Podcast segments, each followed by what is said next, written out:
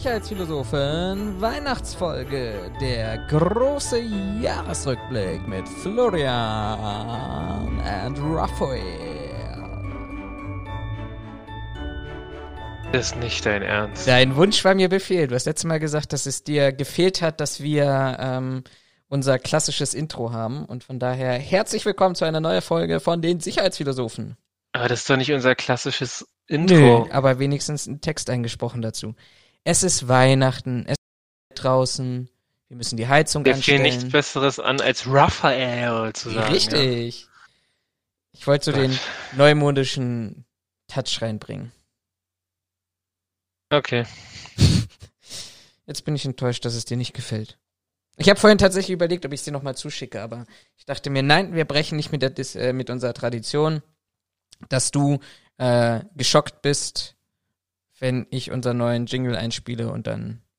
Ja, geschockt trifft es nicht ganz, aber belassen wir es bei geschockt. Möchtest du drüber reden? Nee. Okay. Will ich nie. Herzlich willkommen. Letzte Folge. Ja, dir auch. Ja, danke. Ähm, letzte Folge für dieses Jahr. Also reguläre Folge, doch. Nein, auch letzte Folge wahrscheinlich für dieses Jahr. Wir haben Ja, im, im Endeffekt gehen wir dann in Weihnachtsurlaub, ne? richtig mal zur Oder gehen wir, oder gehen wir quasi in Lockdown. Ja, also mal zur Einordnung. Wir haben heute den 16.12. Punkt 18 Uhr haben wir gestartet mit unserer Aufnahme. Ähm, wir könnten in den Lockdown gehen, genauso aber auch in den Weihnachtsurlaub. Ich würde, ich möchte mal eine positive Folge haben. Ich möchte in die Zukunft gucken. Ich möchte posit positive Vibes hier verströmen an die Welt. Liebe. Also, Okay, dann stelle ich meine Frage gleich zu Anfang. Hast du was geraucht oder genommen? ja, Kekse. Zucker. Kekse sind Liebe. Ich bin wahrscheinlich, also wahrscheinlich bin ich für den Großteil der Deutschen auch der absolute Grinch, weil mir dieses ganze Weihnachtsfieber überhaupt nicht mehr anhaftet. So, für mich ist halt draußen dunkel und Dezember, Punkt.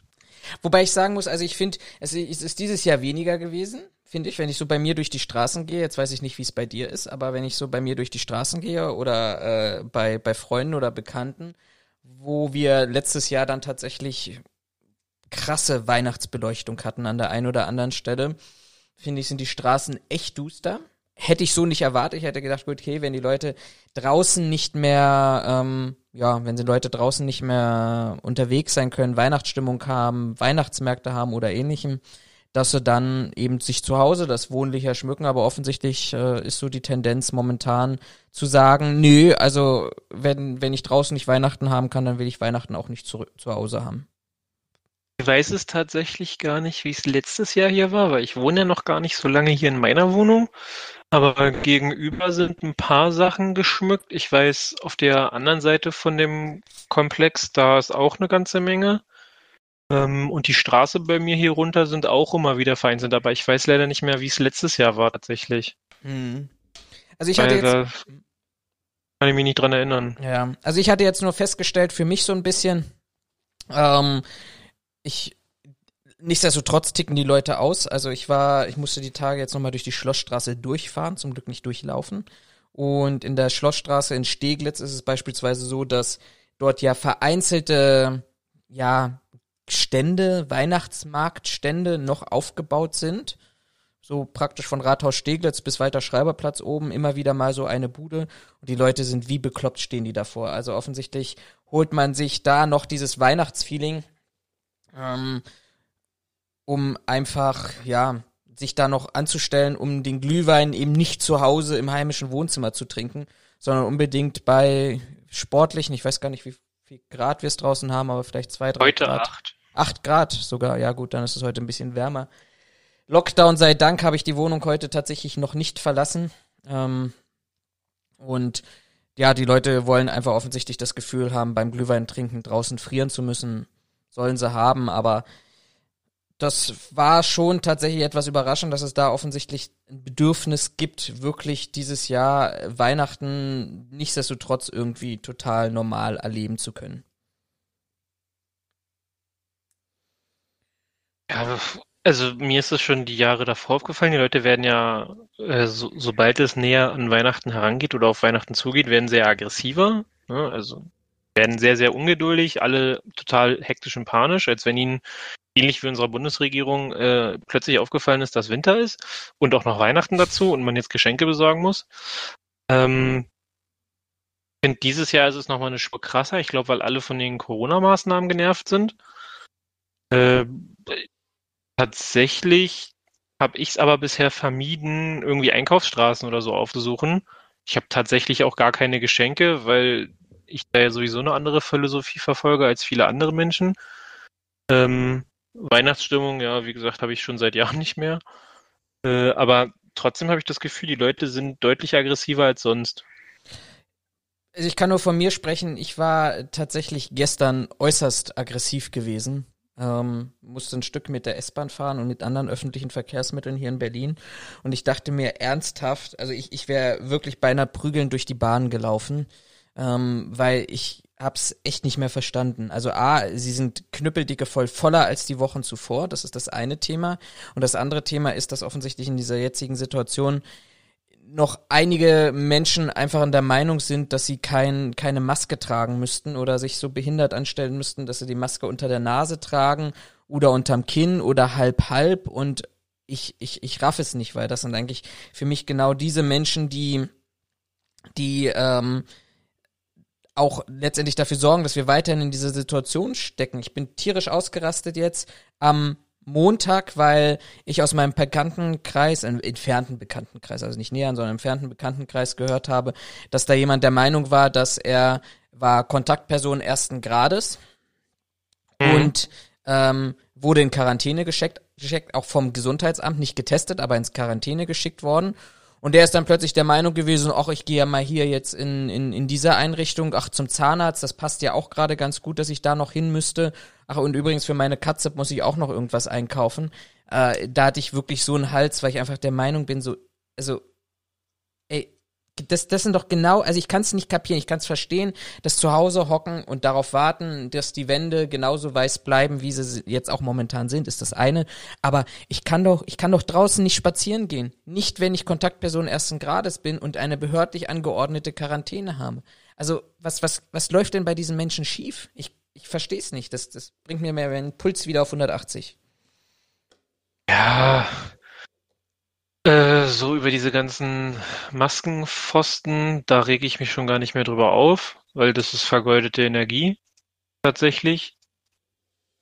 Was willst du machen? Die drauf ansprechen, sagen, dass sie alle anscheinend ein bisschen behindert sind, bringt dich irgendwie nicht wirklich voran.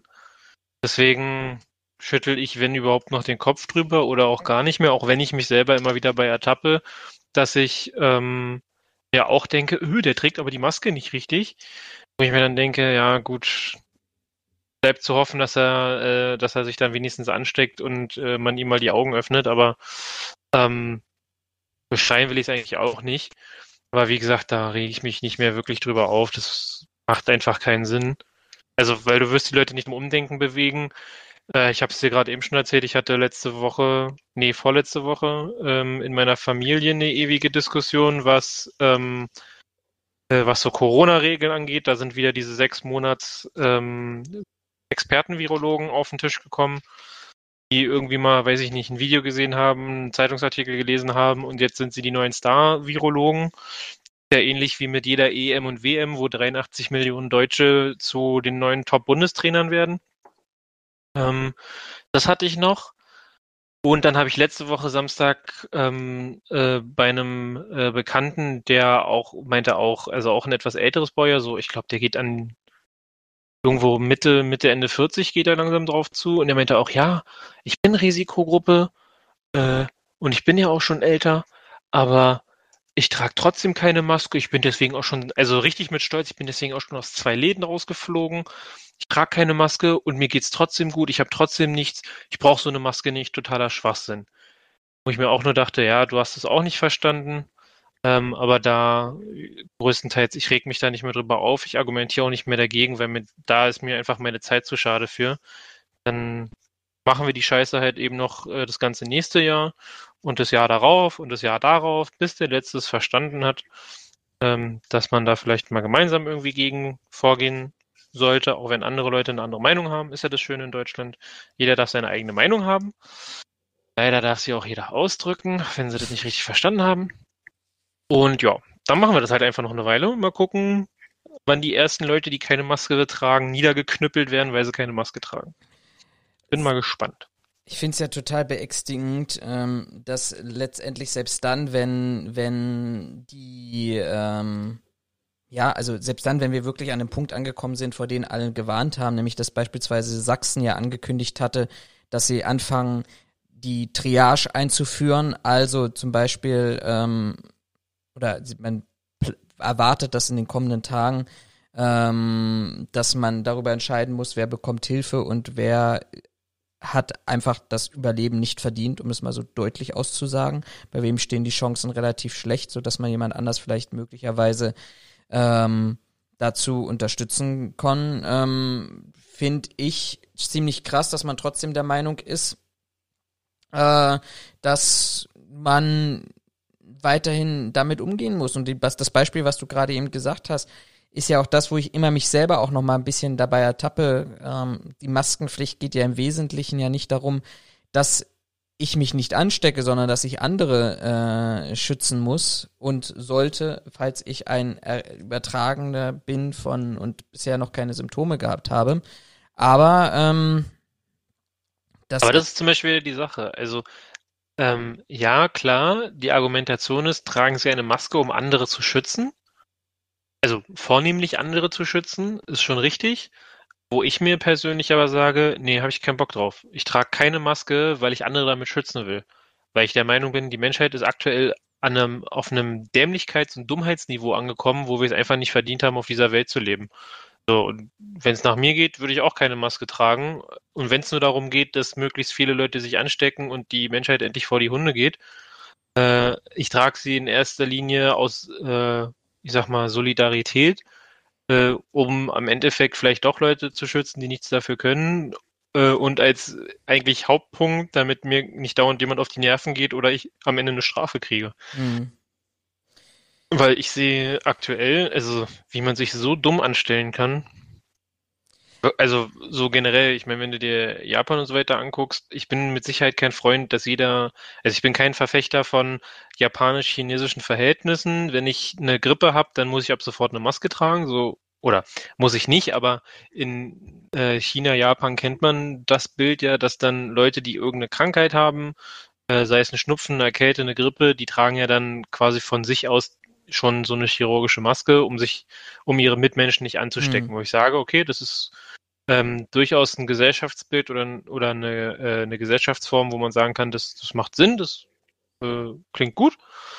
Äh, will ich aber nicht. So, und das Problem an, an der Darwinschen äh, Evolutionstheorie ist ja, dass der Stärkere überlebt. Und ich habe leider das Gefühl, dass viele Leute, von denen, die die Maßnahmen noch nicht begriffen haben, zumindest was ihr Immunsystem angeht, zu den Stärkeren gehören, sodass selbst die äh, Natur leider nicht ihren natürlichen Lauf nehmen wird. Das ist so ein bisschen doof.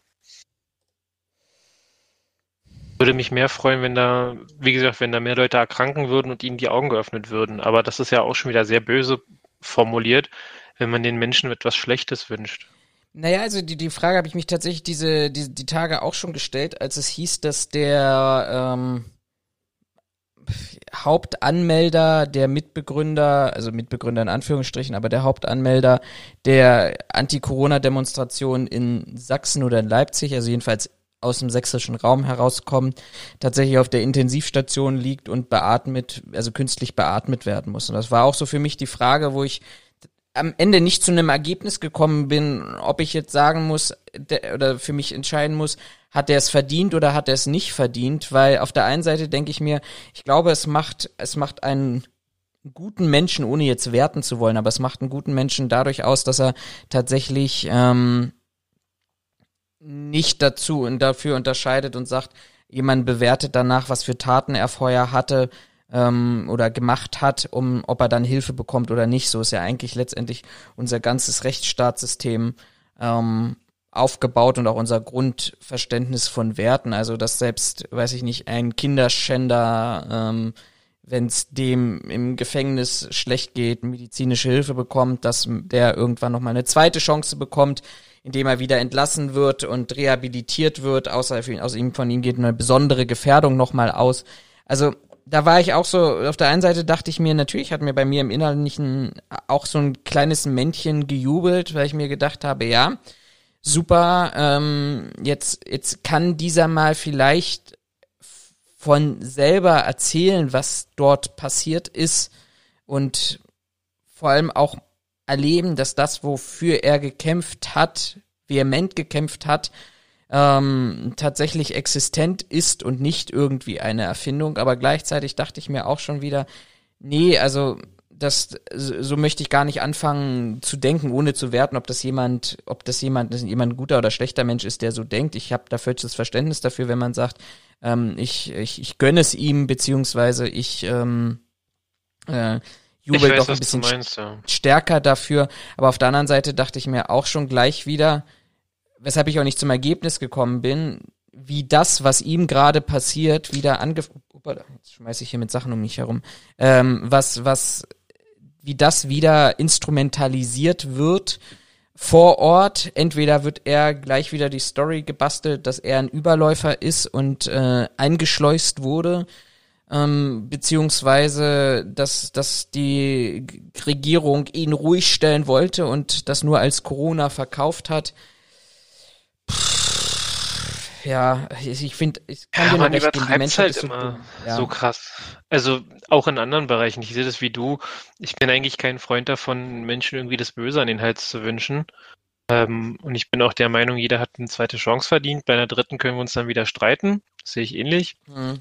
Ähm, aber ich habe ähm, genau den Eindruck, den du schilderst, ähm, den, den habe ich in letzter Zeit irgendwie auch in vielen anderen Bereichen, dass man so übertreibt und so viel erwartet. Also ich habe das jetzt, ich habe mir äh, jetzt letzte Woche ähm, ein Video auf YouTube angeguckt, wo sie ähm, hier den Hyundai Nexo getestet haben, dieses Brennstoffzellenfahrzeug, was mit Wasserstoff fährt.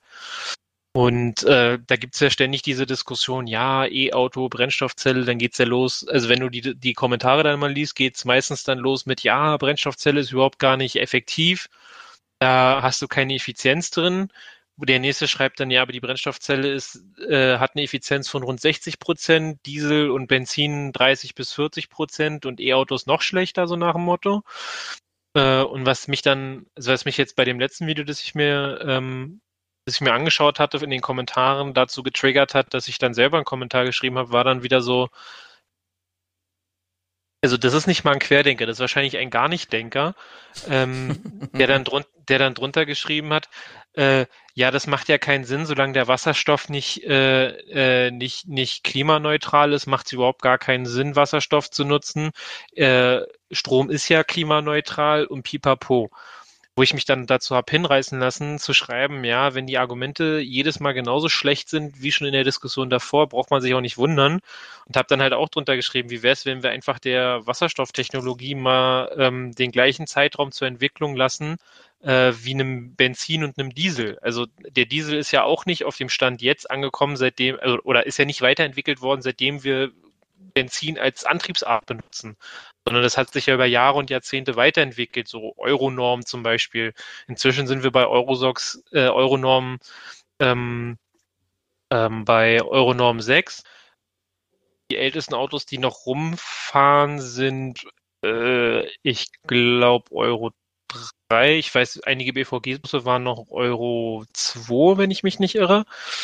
Ähm, und da halt auch dieses übertriebene, ja, der neue Antrieb, der muss aber um, sofort klimaneutral sein. Ey Leute, die Antriebe, die wir heute benutzen, sind noch nicht mal klimaneutral. Mhm. Also entspannt euch doch einfach mal.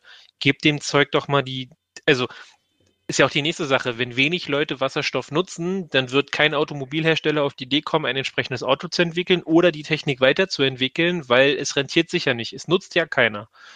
So, ich meine, im Gegenzug, man muss auch sagen, so ein Nexo voll, also der Nexo geht bei, ich glaube, 75.000 Euro los oder ein bisschen drunter, glaube ich. Und wenn du, also da, du kannst auch nicht mehr sehr viel zubuchen, weil der hat schon eine sehr hohe Ausstattung.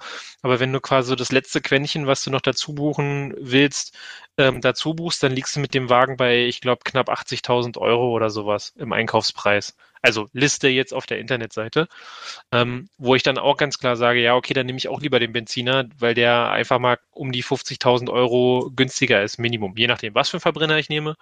Klar, wenn ich jetzt, weiß ich nicht, Maybach, äh, Mercedes-Benz S-Klasse oder wie das Scheißding heißt, nehme, bist du auch immer schnell mit 140.000 Basispreis bei. Aber das ist nicht ganz meine, meine Preisklasse. Nicht? Nee, noch nicht. Das, so, so gut läuft der Podcast noch nicht. Nächstes Jahr. Nächstes Jahr, wenn wir voll durchgestartet sind, genau. Nee, aber ähm, einfach dieses Übertreiben von wegen, alles muss immer sofort perfekt sein. Nichts auf der Welt, keine Technologie war von Anfang an perfekt. Ich weiß nicht, wo sie das herkommt, dass wir das jetzt immer sofort fordern.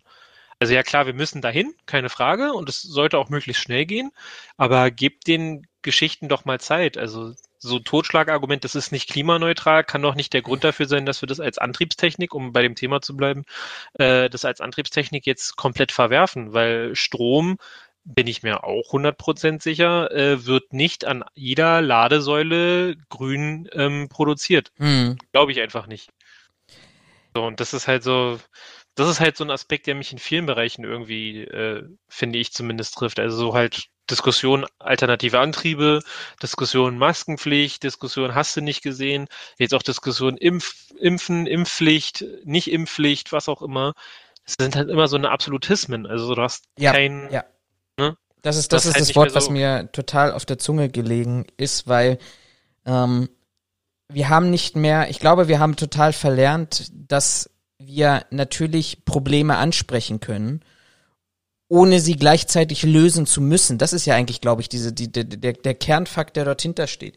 Natürlich kann aber das, aber das liegt auch daran, wenn du zum Beispiel sagst, ey, Raphael, ähm, weiß ich nicht, ich finde deine Frisur scheiße, dann ist meine erste Gegenfrage, ja, okay, und wie soll ich es dann noch, wie soll es dann noch sehen? Also wir provozieren das ja, weil quasi jedes Mal, auch in der Politik, wenn der FDP mir sagt, ja, nee, ich bin gegen die, äh, gegen, gegen die Möglichkeit, wie wir hier Schule machen können mit äh, geteilten Klassen und sowas, dann ist das Erste, was dir auf der Zunge liegt oder in, durch dir durch den Kopf geht, ist, ja, was ist denn euer Gegenvorschlag? Ja. Was ist denn eure Lösung? Und ich glaube, das ist genau dieses Problem, warum wir verlernt haben, Probleme anzusprechen, sie aber nicht sofort lösen zu müssen. Ich habe, ähm, das kam mir gerade so, was du beschrieben hast, auch weil im Zusammenhang mit Umweltschutz. Ich hatte ein ganz, ganz spannendes äh, Interview gelesen mit, äh, nee, nicht gelesen, sondern als Podcast gehört. Ich weiß gar nicht, ob das bei Jung und Naiv oder in einem anderen Format war, mit Luisa Neubauer, weil die hat genau das Ähnliche beschrieben. Ähm, Luisa von, von Fridays for Future. Genau. Okay, genau. Das genau. deutsche, deutsche Gesicht von Fridays for Future. Ähm, die hat ein ähnliches Phänomen beschrieben, was sie, was sie auch unglaublich stört in, in dem Bereich, weil sie gesagt hat, naja, ich, natürlich vertrete ich bestimmte Werte und das erste, was mich Journalisten fragen oder womit mich Leute angreifen, ist halt die Gegenfrage, und wie oft bist du dieses Jahr schon geflogen? Oder wann hast du das letzte Mal beim Lieferdienst bestellt? Und wann hast du das letzte Mal bei Amazon bestellt? Und das ist, das ist, letztendlich ist es ja, glaube ich, so wie du es gesagt hast, es ist ein Automatismus geworden. In Absolutismen vor allem zu leben, ist ein Automatismus geworden. Und ich glaube auch, dass das alles eine Form von, es ist auch, glaube ich, eine Form von Angriff, um es mal hart zu, zu sagen. Ich möchte, ich habe ein Problem mit deiner Meinung, ich habe ein Problem mit deiner Einstellung und äh, wir haben ja auch schon unglaublich oft darüber gesprochen, anstatt sich dahin hinzustellen und zu sagen, weißt du was, ich finde deine Meinung scheiße und du interessierst mich nicht und ich folge dir nicht mehr oder ich rede nicht mehr mit dir oder du, ich, ich, ich ignoriere dich. Ähm, das haben, das, das können die Menschen nicht mehr, sondern die Menschen haben oder die Gesellschaft hat das Ziel, nur noch zu sagen, pass mal auf, du musst meine Meinung übernehmen. Was, ja, was, ich glaub, was du gerade ganz kurz noch mal diesen Gedanken zu Ende. Was und ich glaube, die Lösung, um es mal da auch ein, äh, äh eine, eine, eine Lösung vielleicht an, anzubieten, ist, glaube ich, wenn der andere sagt, ähm, ja, wir müssen jetzt die Schulen schließen oder deine Frisur ist scheiße oder sonst irgendwas, ihn auch mal danach dahinter zu fragen, ja, wie er, denn zu dieser Meinung kommt, weil Meinung ist momentan wird deutlich höher eingesetzt als Fakten, aber ich muss auch eine Meinung mit Fakten belegen können und da muss ich eben auch sagen, ähm, dass auch, auch mal hinterfragen, wie, wie er zu, zu diesem oder sie oder es zu diesem Ergebnis gekommen ist. Und den zweiten das, Argument habe ich das, vergessen. Das, das, ist nämlich der, ähm, das, was du gerade rausgestellt hast, finde ich mich ganz interessant. Wie kommst du denn zu deiner Meinung? Weil ja so viele Meinungen, nein, also ich weiß, was du meintest, aber vieles, was heute oder was momentan gerade im Zusammenhang mit der Pandemie ähm, kursiert, das ist ja nicht eine Meinung, sondern das sind entweder Fakten oder es sind irgendwelche herbeigezauberten, weiß ich nicht, möchte gern Meinungen beziehungsweise Indizien, Fakten, was auch immer. Die Menschen raffen ja schon nicht mehr, mehr, mehr was, was ist eine Meinung, was ist ein Fakt, was ist eine Theorie, was ist eine These. So, also allein die Begrifflichkeiten vernünftig auseinanderzuhalten, schaffen die Menschen heute nicht mehr. Sondern ich habe das gestern bei einer Kollegin gemerkt, da habe ich aus gar nicht, worum es ging. Wir haben uns irgendwie unterhalten äh, und dann meinte sie, meinte sie irgendwas, dann, meint, äh, dann meinte ich zu ihr im Spaß, naja, du wohnst ja auch in einer Gegend, wo die ganzen Hipster und Dauerstudenten wohnen. So, und da kam Antwort von ihr, ich fühle mich jetzt durch dich diskriminiert. Da dachte ich mir so, hä, warum fühlst du dich denn jetzt diskriminiert? Und habe extra, um einfach kein, also gedanklich kein Fauxpas zu begehen, habe ich das Wort Diskriminierung äh, gegoogelt und habe mir die, die Definition von Diskriminierung rausgesucht äh, und habe sie dann gefragt, okay, wo in meinem Satz fühltest du dich denn jetzt heruntergewürdigt? Weil Diskriminierung entspricht ziemlich genau das, dass ich ein, eine Person, einen Menschen äh, herabwürdige. Ja. So, und da sagte sie, ja gar nicht. Ich so, ja, und genau das ist das Problem. Also, du benutzt ein Wort, von dem du offensichtlich die Bedeutung gar nicht richtig kennst oder die Definition nicht richtig kennst, glaubst es aber richtig einzusetzen. Das Problem haben wir halt überall. Ich habe das auch letztens irgendwo wieder mit Rassismus gehabt. Da hat auch einer gleich geschrien, ah, das ist Rassismus. Und da dachte ich mir so, das ist doch kein Rassismus und hab's nachgeguckt. Ja, Rassismus ist, wenn ich der Meinung bin, dass eine Menschen, eine Völkergruppe oder eine Menschengruppe äh, weniger wert ist als ich ja, das hat der aber nicht gemacht, weil er überhaupt nicht der Meinung ist, dass er überlegen ist. Aber okay. So. Und ich glaube, da geht dieses Problem schon los. Menschen kennen ihre Sprache nicht mehr. Menschen können mit ihrer Sprache vor allen Dingen nicht mehr umgehen. Ähm, und dann hast du halt ganz schnell dieses Problem, du kannst dich halt nicht mehr auf zwei Standpunkte stellen. Vor allen Dingen, du kannst deine Meinung gar nicht erklären, weil du überhaupt gar nicht in der Lage bist, zu, zu differenzieren zwischen Fakt, These, ausgedachter Fantasie und Meinung. Ähm, so es dir überhaupt schon schwerfällt, klarzustellen, wie du da hingekommen bist. Und dann ist ja halt die nächste Sache, ähm, du kannst, also die Menschen können heutzutage ja nicht mehr akzeptieren, dass es zwei Meinungen gibt. Äh, wir hatten das diese Woche ja auch, dass wir unterschiedlicher Meinung waren zu einem Thema und uns am Ende dann darauf geeinigt haben, alles klar, wir brauchen das nicht weiter diskutieren, weil deine Meinung ist eine andere als meine und damit war die Sache für uns durch. Aber ich Wobei ich ja ehrlicherweise sagen muss, dass wir das ja eher gemacht haben, weil wir in dem Moment keinen Bock mehr auf den anderen hatten. Also ich bin jetzt ehrlich, ja, so ging es mir in diesem Moment. So ging es mir in dem Moment dazu. ehrlicherweise, ja. Ja klar, ich hatte auch keinen Bock mehr, das, das Thema mit dir zu diskutieren, weil ich es dumm fand.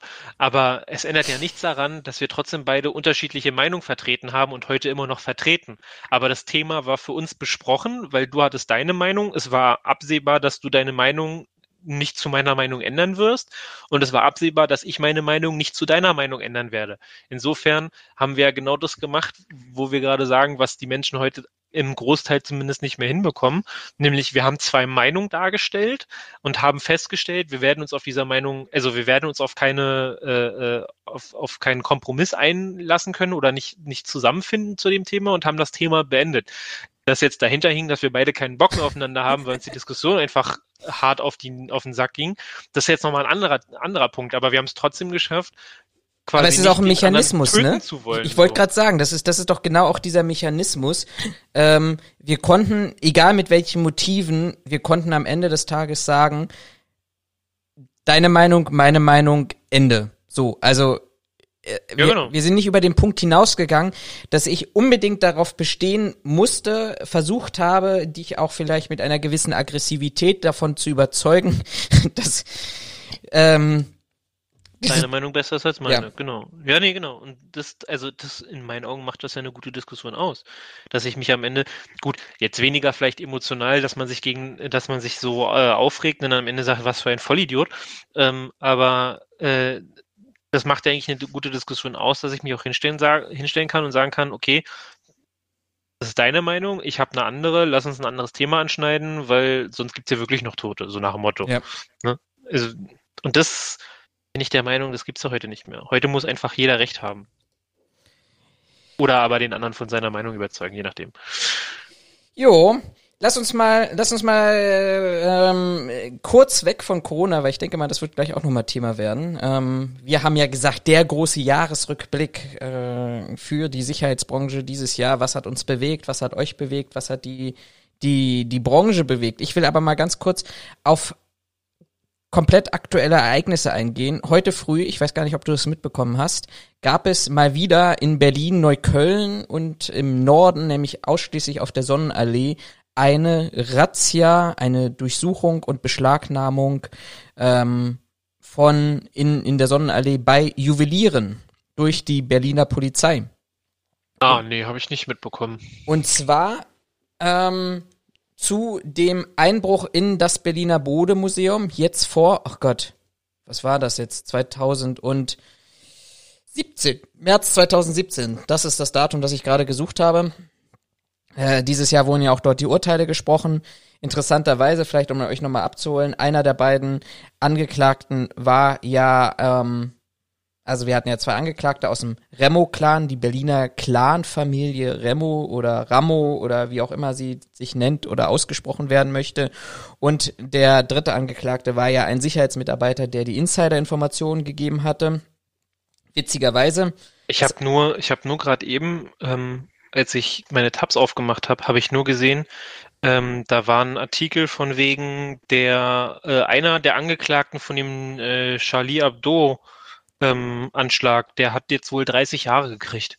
Ja, das wäre. Das ist das, das war das Einzige, was ich jetzt mitbekommen habe. Ja, nee, das wäre praktisch das zweite Thema vielleicht gewesen, ganz kurz darauf mal auf einzugehen. Aber ähm, hier war es ja ganz interessant, ähm, auch in dem Zusammenhang, dass es ja einer ein Clanmitglieder war. Interessanterweise übrigens und ich ich da bin ich ja bisschen ehrlich, da äh, habe ich auch eine gewisse Bewunderung, wie man das vielleicht früher bei der Olsen-Bande hatte oder bei, bei anderen ähm, großartigen Filmen. Ich habe ja da so ein bisschen Bewunderung für die Vorgehensweise teilweise, weil ja nicht wirklich irgendjemand verletzt wurde und dass man doch relativ clever ausgeklügelt hat. Interessanterweise ist ja ähm, der verurteilte ähm, Wissam Remo für ja, der, der Sohn von dem Clanchef, ne? Richtig. und der ja bei dem Bodemuseum war, ist auch der Haupttatverdächtige ähm, zusammen mit seinem Zwillingsbruder für den Einbruch in das grüne Gewölbe. Ähm, und interessanterweise ähm, konnte einem von den beiden, also beiden ist ja die Flucht gelungen nach den 1600 Polizisten Anfang oder Ende November, die hier eine Razzia in Berlin durchgeführt haben. Den einen hat man ja nach äh, wenige Meter neben den, seinem Wohnort festgestellt und tatsächlich diese Woche schon festgenommen in, in Neukölln. Aber darauf wollte ich gar nicht hinaus, sondern man hat drei Jahre später, hat man jetzt diese Razzia in den Juwelier, Schmuck und Goldläden in der Sonnenallee heute früh stattfinden lassen. Mit dem Ziel und der Hoffnung, dass man offensichtlich, woher auch immer, Informationen bekommen hat, dass äh, ein Teil dieser Goldmünze aus dem Bode-Museum knapp 100 Kilogramm schwer offensichtlich zerstückelt wurde und möglicherweise auch in diese Juwelierläden in der Berliner Sonnenallee, an die Juwelierläden in der Berliner Sonnenallee verteilt und verkauft wurde. Interessanterweise, und das war eigentlich der, der, der witzige Satz, den ich von dir vor im Vorgespräch auch schon mal erzählt hatte, den ich dir gerne vorlesen wollte, äh, sagte ein Ermittler dem, einem Spiegel-TV-Team, das ja immer vor Ort ist, die Chancen stehen 50-50, dass wir noch Reste der Goldmünze finden. Nach drei Jahren. 50-50 heißt, entweder wir finden's oder wir finden's nicht. Hm. Also, ja, das deckt ja 50-50 ganz gut ab richtig. und die Chancen, da überhaupt was zu finden, sowieso. Ja, also, also es, die Chancen stehen 50-50, dass ich morgen Millionär bin. Also entweder klappt's oder es klappt nicht. Ja. Ja. Super. Also gut, was sollen die auch sagen? Es ist halt. Ähm, Spiegel TV, ich glaube, Spiegel TV ist aber auch unter anderem deswegen vor Ort gewesen. Ich weiß nicht, ob du es gesehen hast. Die haben eine, ich glaube, inzwischen fünf- oder sechsteilige Serie auf ihrem YouTube-Kanal hochgeladen. Ähm, zu diesen ganzen Clan-Machenschaften. Ähm, ich glaube, deswegen werden die da auch unter anderem so schnell vor Ort gewesen sein, weil sie das mit Sicherheit dann für die für den nächsten Teil wieder mit mit mhm. dazu nehmen werden. Verlinke ich euch mal an dieser Stelle, schaut es euch an. Ähm, sehr, sehr spannend, wirklich ähm, auch gut gemacht, finde ich. Du, du hast sie auch gesehen, ne? Ja, ja, habe ich. Finde ich ganz interessant. Das, das, das, sind dann immer die Momente, wo ich dann wieder panischer like am liebsten in den Untergrund gehen würde, aber. Ich habe tatsächlich äh, diese letzte Woche angefangen, vor Blogs zu gucken. Ähm, uh, ja, oh. Ja. Ich weiß, dass das eine Serie ist, ne? Aber jedes Mal kommt der innere Nazi raus. Ähm, alle abknallen will. Ich fand, weißt du, was ich total interessant finde? Wir hatten doch jetzt die letzten Wochen, Monate tatsächlich in Berlin in der Clankriminalität doch das Problem gehabt, dass die Tschetschenen auf dem Vormarsch waren. Also mhm. tschetschenische Clans haben versucht, ähm, so ein bisschen mehr vom Kuchen abzubekommen. Und wenn ja. man es ganz genau nimmt, in Staffel 1 und 2, eher in Staffel 2 von Four Blocks, hat, haben die Regisseure das tatsächlich auch so ein bisschen vorhersehen gesehen finde ich. Also da hast du ja die Diskussion, dass ja praktisch ähm, der Anführer des Tschetschenen-Clans ja umgebracht wird von einem der Araber-Clans und ähm, dann versuchen Rache zu, zu schüren. Also du hast einfach gemerkt, dass das verdammt gut damals schon recherchiert war, weil das Problem, was ja die Berliner Strafverfolgungsbehörden haben, ist ja, dass ähm, die tschetschenischen Clans ja nicht so lokal strukturiert sind in den Familien, wie wir das ja bei den arabischen Clans herkennen, wo du ganz genau sagst, wer ist in Nordrhein-Westfalen ähm, ansässig, äh, wer ist in Bremen, also die Miri-Familie beispielsweise in Bremen und im Umland und dann Remo und Abu Chaka hier in Berlin und Umland. Ähm, die Tschetschenen sind einfach deutschlandweit einfach verteilt, haben aber eine riesige Mobilisierung um dann immer dort tätig zu werden, wo sie gerade Unterstützung brauchen, beziehungsweise ähm, wo sie der Meinung sind, dass sie dort durchgreifen müssen. Und ich glaube, da müssen sich unsere Strafverfolgungsbehörden die ja schon bei anderen bundesländerübergreifenden Straftaten ähm, wirkliche Schwierigkeiten haben, dort zu, zu ermitteln, ähm, müssen sich da echt Gedanken drüber machen, wie sie mit diesem Phänomen umgehen. Ähm, da gibt es, äh, nur für dich zur Info, ich glaube, jetzt irgendwie um Weihnachten rum, wenn ich mich nicht irre. Also jetzt im Dezember soll da die vierte Staffel kommen. Sehr geil. Nur, dass du Bescheid weißt. Ja, ich muss mir auch erstmal jetzt nochmal die dritte irgendwo besorgen, weil ich äh, tatsächlich das über Amazon Prime geguckt habe und dort ähm, war nur eins und zwei. Ja, ich finde es vor allen Dingen auch, also haben sie hier auch wieder so, also haben sie hier auch so gemacht, aber hast du schon bei hier ähm, 96 Hours, ähm, hast du das schon gehabt? Ähm, ist dir mal die Begründung von solchen Clans aufgefallen, warum sie, äh, warum sie das machen? Oder auch, warum sie quasi Rache üben, wenn du irgendwas gegen den Clan tust? Ja, Blutfehde, Ehre. Äh, ja, ja, nicht nur Ehre, sondern gerade so bei Taken, also 96 Hours war das der Fall. Da hat er im ersten Teil hat er ja auch den, den oder die Söhne, äh, ich glaube, getötet. Äh, von dem, von, auch von dem, ja. von dem Clanchef oder was es war, von dem Bandenchef da. Und der Bandenchef geht ja, also äh, im zweiten Teil ist es dann, glaube ich, entführt dann seine Frau und ihn mit der Begründung, ja, du hast meiner Familie Leid angetan, jetzt musst du dafür, äh, musst du dich da, musst den Konsequenzen gerade stehen. Die leben gedanklich in so einer Welt, dass sie der Meinung sind, das, was sie tun, ist vollkommen in Ordnung. Und wenn man ihnen was antut, dann ähm, muss man damit rechnen, dass man dafür äh, in Regress genommen wird. Und hier bei Four Blocks ist es ähnlich. So, ja, wir machen das, es gibt gar kein, also wir machen das schon immer, warum sollten wir das nicht machen? Das hat ja nichts mit, äh, in Anführungszeichen, nicht, nichts mit gesetzeslos zu tun, sondern wir müssen ja auch irgendwie unser Geld verdienen. So, wo ich mir dann jedes Mal denke, wann ist bei denen eigentlich der moralische Kompass, beziehungsweise das Verständnis von Gut und Böse oder gesetzestreu, nicht gesetzestreu verloren gegangen? Also das ist halt, fällt mir jedes Mal auf. Mich würde tatsächlich mal interessieren, ob das in der Realität auch so ist, aber wahrscheinlich wirst du nie mit einem von dem so offen reden können. Also wenn ihr jemanden kennt, wir würden ganz gerne im Januar in das neue Jahr starten mit einem Interview. Ähm, von uns gesteuert, nicht, dass wir irgendwo interviewt werden in irgendeinem Kellerloch, gefesselt, angeschlagen. Also dann sind die Intros, sind die Intros auch nicht mehr so, nee. äh, so, so happy. Hallo, wir sitzen hier am Tisch mit. Sag meinen Namen nicht, Walla, schwör. Ja, genau. So, dann schön. Guckst mich an, du Hurensohn. Ähm, also ich, ich, du findest ja immer eine Standardargumentation da und das, das macht ja, das, das, ähm, ja, das zeigt ja auch vor Blogs, glaube ich, auch ganz schön in einer gewissen Eskalation daraus. Dieses Streben danach, deutscher Staatsbürger zu sein, das Streben danach, ähm, in Deutschland legal sein Geld verdienen zu können und eben nicht mehr für die Deutschen bucken, buckeln zu müssen äh, und ständig am Amt aufzutauchen und ständig irgendwie ähm, sich rechtfertigen zu müssen, warum und wieso man was macht und diese Sehnsucht danach, ein freier Bürger, anerkannter Bürger zu sein. Ähm, ich glaube schon, dass das, das ist aber jetzt rein meine persönliche Meinung, ich glaube schon, dass das tatsächlich ein ausschlaggebender Punkt ist, wo wir auch immer wieder in der Historie heraus ähm, als, als Staat den Fehler machen, ähm, Leuten, die arbeiten wollen, beziehungsweise die auch vielleicht nur kurzfristig hier sind, die Möglichkeit zu geben, sich am gesellschaftlichen Leben, und dazu gehört meines Erachtens auch Arbeit, beteiligen zu können. Das haben wir ja auch in der Flüchtlingswelle, in der Migrationswelle von 2015 bis heute ja letztendlich den Fehler gemacht, dass natürlich, wenn die Leute hier sind und am Ende des Tages ja auch Freizeit haben, dann fangen sie irgendwann an, Mist zu bauen. Und wenn dann jemand nochmal um die Ecke kommt und sagt, und das soll partout keine Entschuldigung sein, soll einfach nur eine Beschreibung dafür sein, ähm, was, was bei uns falsch läuft, möglicherweise aus meiner persönlichen Sicht. Und wenn dann noch jemand um die Ecke kommt und sagt, ja, pass mal auf, hier, du kannst dir übrigens nebenbei auch noch ein bisschen Geld verdienen, wenn du mal für den, für mich diesen oder jenen Job machst,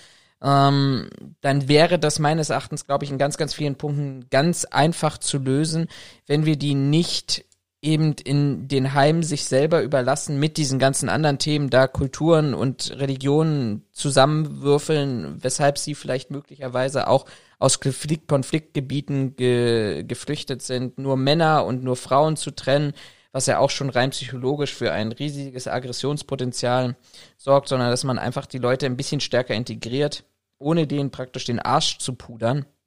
Aber eben, glaube ich, kannst du, wenn du da Leute hast, die arbeitswillig sind und eben nicht nur ihre Zeit vertrödeln wollen ähm, und dann irgendwann die logische Konsequenz kommen, Mist zu bauen aus reiner Langeweile, dass, dass du denen dann was anbieten könntest. Ich glaube, dann könntest du auch genau diese Strukturen, die wir im Clan-Milieu finden, die wir aber auch vielleicht bei Ausländerkriminalität finden, dann könnte man denen, glaube ich, ganz, ganz erheblich begegnen.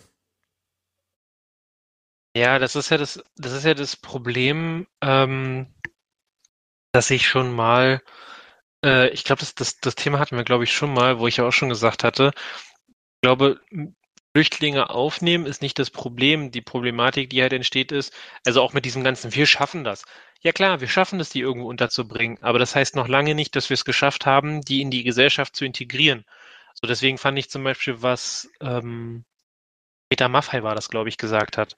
Peter Maffei hat äh, im Zuge dieser Flüchtlingskrise ja in einem Interview gesagt, äh, legt allen Flüchtlingen das Grundgesetz hin und lasst sie unterschreiben, äh, dass sie das verstanden haben und auch anwenden werden. Und jeder, der das nicht machen will, der muss wieder gehen, weil der offensichtlich nicht verstanden hat, wie die, wie die Gesellschaft hier funktioniert. Wo ich sage, jo, der Mann hat recht. Für alle, die halt angekommen sind, gesagt haben, ja, der ist ja auch so ein Nazi, dem konnte man halt entgegenwerfen, ja, Peter Maffei ist in seiner Kindheit selber zugewandert und der hat es verstanden und ist jetzt einer der, Beka äh, also ein sehr bekannter Musiker in Deutschland, also kann der wenig Nazi sein. Ähm, und ich glaube, da hapert es halt, wenn du den Leuten irgendwie, weiß ich nicht, viel Freizeit gibst, wie du schon sagst, aber keinen Job. Also sie haben zu viel Energie, sie können nichts machen und sie wollen aber auch irgendwie ein besseres Leben haben, weil sie keine Lust haben, hier die ganze Zeit nicht, in, in einem Containerdorf zu wohnen, ja, und sie keinen Job kriegen, dann brauchst du dich halt auch nicht wundern, wenn die irgendwann anfangen, äh, kriminell, kriminell zu werden. Also ja mehrere, ich bin der Meinung sogar Studien zu, wenn du Leute, also Leuten quasi keine Beschäftigung bietest, dass es dann klar ist, dass die mehr oder weniger kriminell werden. Ja. Das, das siehst du doch auch an kleinen Kindern, wenn du Jugendlichen oder Kinder draußen äh, sich selber überlässt, irgendwann fangen sie einfach an, Mist zu bauen, Grenzen zu überschreiten ähm, und irgendwie, ja, ihren, ihren Spaß irgendwo zu finden. Ja. Lass uns mal zu unserem Hauptthema kommen heute, ohne irgendein Intro oder sonst irgendwie. Ähm, dafür war das Jahr auch viel zu anstrengend und beschissen gewesen, finde ich. Was, wenn du jetzt ganz spontan an 2020 denkst, was glaubst du oder was ist für dich übrig geblieben? Was ähm, macht 2020 für dich aus? Pandemie. Ja, zumindest leugnest du sie nicht. Das ist ja schon mal schön. Ja, das wäre das nächste. Leugner. Idioten. Affen. Und dann fange ich wieder von vorne an. nee, also weiß ich nicht. Also viel Gutes würde ich da jetzt, äh, würde ich da jetzt nicht äh, drunter zählen. Weil du also entweder hattest du halt mit den, mit den Maßnahmen zu, also im Endeffekt im Sommer hatten wir ja halbwegs Freiheit, in Anführungszeichen, wobei Freiheit auch hier wieder das falsche Wort ist und das soll keiner in den falschen Hals bekommen, von wegen Demokratie, äh, Demokra äh, Diktatur etc. Aber da haben wir uns ja relativ ungestört bewegen können. Ähm, und jetzt geht halt der ganze Schmuh wieder von vorne los. Und du hast halt ständig diese, Leugner und diese, diese Covid-Affen um die Ecke, äh, um die, um die Häuser springen, wo ich halt langsam keine Lust mehr drauf habe. Ähm, ansonsten viel Gutes fällt mir jetzt für das Jahr tatsächlich nicht ein. Also ich weiß gar nicht aus dem Kopf, aber ähm, ich würde jetzt mal Pi mal Daumen sagen, vor einem halben Jahr, irgendwann im Sommer, haben wir ja schon mal darüber gesprochen, ähm, ob wir vielleicht aus, aus Corona an sich was gelernt haben. Da haben wir ja darüber gesprochen, dass ja plötzlich Digitalisierung im Vordergrund steht. Ähm, Hauptversammlungen wurden ja da ähm, digital auch in, erlaubt, dass man sie digital im, im Web durchführt, ohne Präsenz. Ähm, wir haben ja darüber gesprochen, wie Sicherheitsdienste zum Einsatz kommt.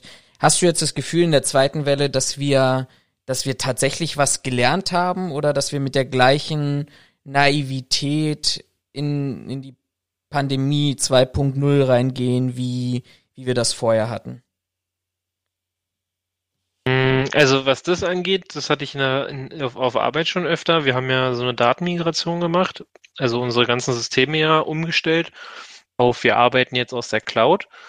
Dafür war eine Pandemie, glaube ich, ganz gut, weil viele Leute einfach gerafft haben, also weil sie einfach nicht anders arbeiten konnten, weil sie nicht auf Arbeit kommen durften, dass das online alles geht, beziehungsweise von zu Hause auch geht und vor allen Dingen auch gerade so papierloses Büro, ähm, dass, ähm, äh, äh, dass du nicht alles ausdrucken musst, um damit arbeiten zu können. Also dass es halt auch auf digitalem Wege geht.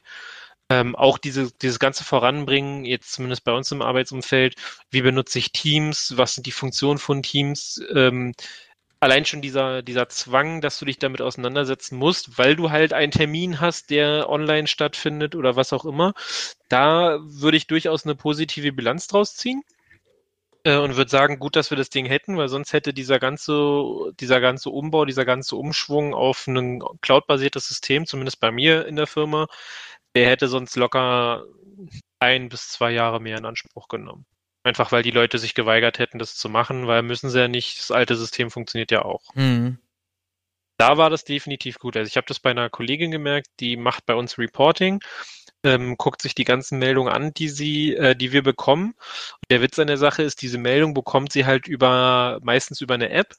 Das heißt, sie bekommt eine E-Mail dazu, beziehungsweise also hat entweder in der E-Mail die ganze, die ganze Meldung oder aber sie guckt in die App selber rein und kann sich die ganzen Meldungen da angucken. So, und bisher hat die das immer gemacht, dass sie sich diese ganzen Meldungen ausgedruckt hat, ähm, hatte die dann auf sich, bei sich auf dem Tisch liegen und hat dann halt die entsprechenden ähm, KPIs aus diesen Meldungen, die sie, die wir reported haben, hat sie dann wiederum, nachdem sie sie ausgedruckt und angeschaut hat, hat sie sie im PC in eine Excel-Liste eingetragen. Ja. So. Und der Frau konntest du auch nicht begreifbar machen, dass man das alles online machen, also alles digital machen kann, dass man dafür nicht Papier verschwinden muss. Jetzt war ja durch die erste Welle, ist er halt nicht auf Arbeit gekommen, da die Dame ein bisschen älter ist, ähm, zählt sie auch zur Risikogruppe, was darin resultierte, dass sie relativ schnell zu Hause blieb, weil Risikogruppe und denen als erstes bei uns freigestellt wurde, nicht mehr ähm, am Arbeitsplatz erscheinen mhm. zu müssen. Und nachdem der die erste Welle durch war, war ich ja dann mit ihr auch irgendwann nochmal am Arbeitsplatz. Und dann guckte die mich an sagte auch, ich habe jetzt durch den Lockdown gelernt, ich muss das nicht alles ausdrucken. Ich kann das auch alles über einen PC machen. Und ich mir dachte, ja, das hast du gelernt, weil du entweder zu Hause keinen Drucker hast oder aber es nicht eingesehen hast, dein ganzes Papier für die Firma zu verdrucken. So, und deswegen hast du jetzt gelernt, das geht ja digital und das ist eigentlich gar nicht so doof und das funktioniert genauso gut, das geht wahrscheinlich sogar schneller äh, wo ich mir denke, genau, und dafür kann man ruhig mal so einen Lockdown machen, in Anführungszeichen.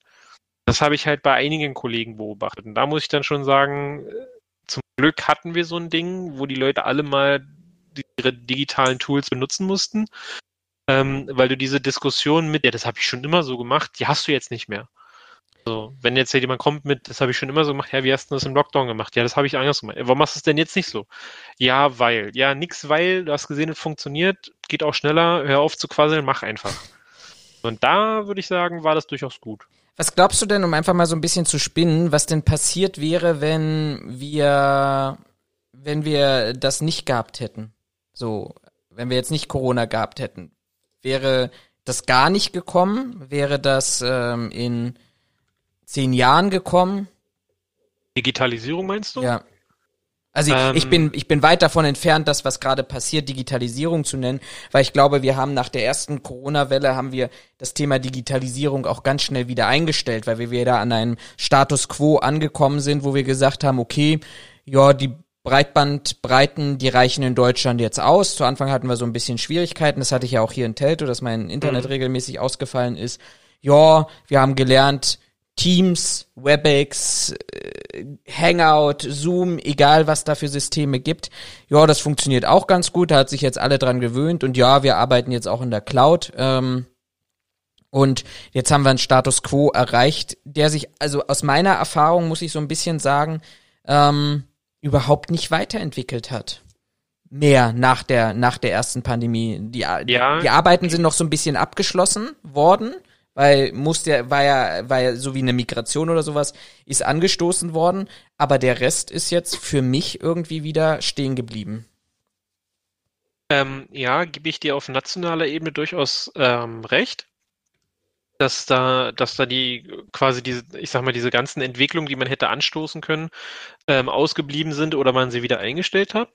Ähm, bei uns im Unternehmen ähm, da kam ja mein, mein ähm, Beispiel gerade her. Ähm, da, ja, ist es so ein, so ein Hin und Her, würde ich sagen.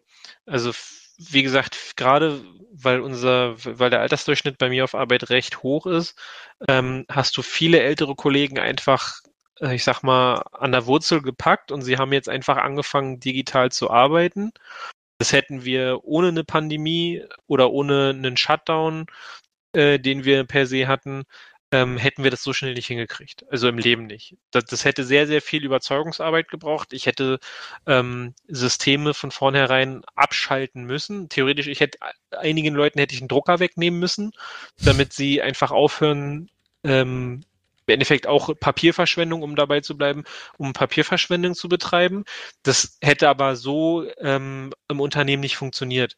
Also weil es keiner mitgemacht hat. Das ist ja auch immer wieder diese Schonhaltung von wegen, ja, nee, und der Mitarbeiter darf das schon, genau. Ja. Deswegen haben wir einen Haufen Vollidioten, die sich irgendwas einbilden, weil sie nie abgemahnt werden, weil man nie mit ihnen böse redet und weil sie auch ihren Job nicht verlieren können. Ähm, und mit dieser ähm, Mitarbeiterführung wirst du es auch nicht hinbekommen, Leute dazu zu bringen, neue Systeme zu benutzen. Also ich sehe das bei meinem Kollegen, der unwesentlich älter ist als ich. Ähm, der hat sich bis zum Schluss mit mit dem ganzen ähm, äh, Teams Microsoft 365 hat er sich überhaupt nicht auseinandergesetzt so jedes Mal, wenn es darum ging, wie machen wir das mit den Daten, ging es nur los, so eine Scheiße, das finde ich dann nicht mehr. Und das neue System, da gingen wir noch äh, davon aus, dass du das nur über Browser-Ansicht nutzen kannst.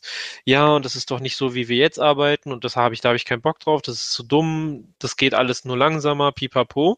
Überhaupt nicht sich nicht auseinandergesetzt. Es, die Firma hat ähm, mehrere, also jetzt richtig über Monate Schulung angeboten auf verschiedenen Niveaus, ähm, um das System den, den Mitarbeitern näher zu bringen. Das haben auch nicht alle gemacht, zumindest nicht aus meinem Bereich. Und dieser unwesentlich äh, ältere Kollege als ich auch nicht. Ähm, und als ich dann in den Genuss gekommen bin, dass ich mich mit der Scheiße auseinandersetzen musste, ähm, habe ich natürlich nach einem nach einer Arbeits- oder nach einem Arbeitsweg gesucht, der ähm, nach Möglichkeit den Leuten nicht zu viel Neues abverlangt. Einfach um da die Akzeptanz des neuen Systems wesentlich größer zu machen. Wenn ich denen jetzt allen gesagt hätte, ihr müsst ab sofort anders arbeiten, dann hätte ich nur Kritik bekommen und es hätte kein, also keiner hätte damit arbeiten wollen, das wäre alles widerwillig gewesen. Der Effekt wäre scheiße gewesen. Deswegen habe ich dann halt nach einer Lösung gesucht, wo es annähernd so funktioniert wie vorher, bevor wir in die Cloud umgezogen sind. Ähm, das habe ich dem, also als das dann klar war, dass wir das so machen, habe ich das meinem Kollegen auch erklärt. Und dann sagt er, ja, na, wenn das so funktioniert, dann wäre das ja cool. So habe das allen Mitarbeitern in meinem Bereich auch so eingerichtet und habe seitdem ähm, eigentlich auch nichts Negatives dazu gehört. So, und ich das ist halt auch, wie gesagt, das war jetzt so abrupt, aber die Leute haben halt auch gemerkt, das kann man von zu Hause so arbeiten, auch wenn es am Anfang mit Startschwierigkeiten versehen war. Aber ich glaube, dass, also diesen, diesen, diesen Switch zu, okay, das funktioniert wirklich, den hättest du so krass niemals hinbekommen, wenn die Leute nicht dazu gezwungen worden wären, so arbeiten zu müssen. Mhm. Also allein dadurch, dass sie nicht zu Hause, äh, nicht, nicht auf Arbeit sind, ne? Also, selbst wenn du jemandem erklärst, ja, wir arbeiten jetzt so und so, ja, nee, von zu Hause funktioniert das nicht. Das weißt du nicht. Also du hast es ausprobiert. Nee, habe ich nicht, aber das mache ich auch nicht, pipapo. Deswegen glaube ich, ähm, ohne Pandemie oder ohne Shutdowns hätte das meines Erachtens nach mindestens ein Jahr länger gedauert. Wahrscheinlich sogar mehr als ein Jahr. Hat sich für dich jetzt mal, ich mache das jetzt mal komplett im Interview-Stil jetzt heute mal. Ja, ja, ähm, mach mal, ist ja gut. du, du, musst nur deine Antworten überdenken, genau. inhaltlich mache ich das. Sehr gut. Äh, hat sich für dich aus der Perspektive der Sicherheit was geändert? Also hat, sind wir sensibler geworden, was Security Management angeht? Oder weil jetzt sowieso alle irgendwie zu Hause sind, ist das, ist das eigentlich mehr oder weniger zweitrangig oder irrelevant? Ja, es kommt halt drauf an, ne? Also wenn du einen Sicherheitsdienst hast, der dir dann, der dich dann irgendwann anruft und sagt, ja, einer unserer Mitarbeiter ist Covid-19 positiv getestet, dann kriegst du halt schon ein Problem, wenn du im Endeffekt fast die ganze Mannschaft austauschen müsstest. Ähm, ich denke Hat, mal, hattet ihr diesen Fall gehabt jetzt in, in, in der Form? Ja, hatten wir. Also okay. wir hatten einen Mitarbeiter, der ähm, tatsächlich hatte der wenig Kontakt zu den, zu den Mitarbeitern, weil der sein letzter Dienst war irgendwie eine Nachtschicht, soweit mhm. ich weiß. Ähm, und der war, also der fühlte sich wohl auch nicht gut. Der hat sich dann nach dieser letzten Nachtschicht irgendwie, hätte der wohl, ich glaube, der hätte frei gehabt und hat sich dann auch krank gemeldet ähm, und ist dann im Zuge zum Arzt gehen, weil er sich quasi krank gemeldet hat, ist er dann auch auf Corona getestet worden. Dann haben sie eine Woche später das von ihm auch die Info bekommen, dass er positiv getestet wurde. Ähm, und da haben die dann auch gleich interveniert und haben, haben alles abgeglichen und geschaut, haben uns auch informiert und haben uns aber gesagt, der war das letzte Mal in der Nachtschicht, der hat mit der, mit den Leuten, die tagsüber grundsätzlich da sind, also das sind, tagsüber sind es immer die gleichen, die da sind, weil die sich mit dem Haus und den Abläufen am besten auskennen, ähm, mit denen hatte der quasi keinen Kontakt mehr, als das so losging bei ihm, dass er hätte äh, ansteckend sein können, weil er auch dann zu Hause war. Ähm, sie haben auch alle Mitarbeiter nochmal darauf hingewiesen, ähm, auch mit Abstand und haben auch den Leuten gesagt, also ganz, ganz klar von Seiten der Geschäftsführung auch ganz klar gesagt, sollten sie irgendwelches Unbehagen spüren, irgendwelche Symptome entwickeln, sie sollen zu Hause bleiben, sie sollen Bescheid geben, aber sie sollen definitiv nicht mehr auf Arbeit kommen weil sie da halt auch Sorge hatten, dass sie sich quasi die ganze Mannschaft anstecken. Aber das ist halt im Endeffekt eine Arbeit, die zwangsläufig damit einhergeht, dass ähm, dass du, äh, äh dass du halt in dieser Pandemie steckst. Ansonsten ja. groß andere Arbeit. Nee, eigentlich nicht. Also ich habe jetzt zumindest dahingehend nicht viel mitbekommen. Da, also das, das Haus stand halt eine Zeit lang leer, ja, ist halt so. Äh, stört mich jetzt persönlich nicht. Der, soweit ich, also kann mich auch nicht daran erinnern, dass wir den Sicherheitsdienst abbestellt hätten. Also die waren quasi immer da, ob jetzt groß Leute rein und rausgegangen sind oder nicht. Ähm, insofern, da hätte man bestimmt Kosten sparen können. Ja, vielleicht schon, wobei du dann einen Vertrag abändern musst. Ähm, ob das deine Vertragspartei mitmacht, ist wieder eine andere Frage. Ähm, da wärst du so ein bisschen auf Goodwill gewesen. Da hätten die wahrscheinlich nicht mitgespielt, weil denen ja dann auch Umsätze flöten gehen. Ähm, insofern würde ich jetzt per se sagen, nee, haben wir eigentlich, ein, also ich zumindest in einem, in einem Konzernbereich, ähm, würde ich sagen, haben wir keine großen Veränderungen gemacht. Ähm, Bereiche Dienstleistungen denke ich, haben wir ja schon mal beschrieben, von wegen, wir machen jetzt auch die Einzelhandelskaufswärter etc. pp. Da wird sich in Anführungszeichen eine neue Dienstleistung ein bisschen ergeben haben, wobei man sich darüber streiten kann, ob das jetzt wirklich in den Bereich Sicherheit fallen muss, sollte, kann oder nicht. Ähm, aber ich glaube sonst würde ich sagen, haben wir uns da nicht, also haben wir da keine großen neuen Aufgaben äh, übergeholfen bekommen, mit denen wir uns aufgrund von Pandemie jetzt äh, beschäftigen mussten. Ja. Oder, oder sehe ich das falsch?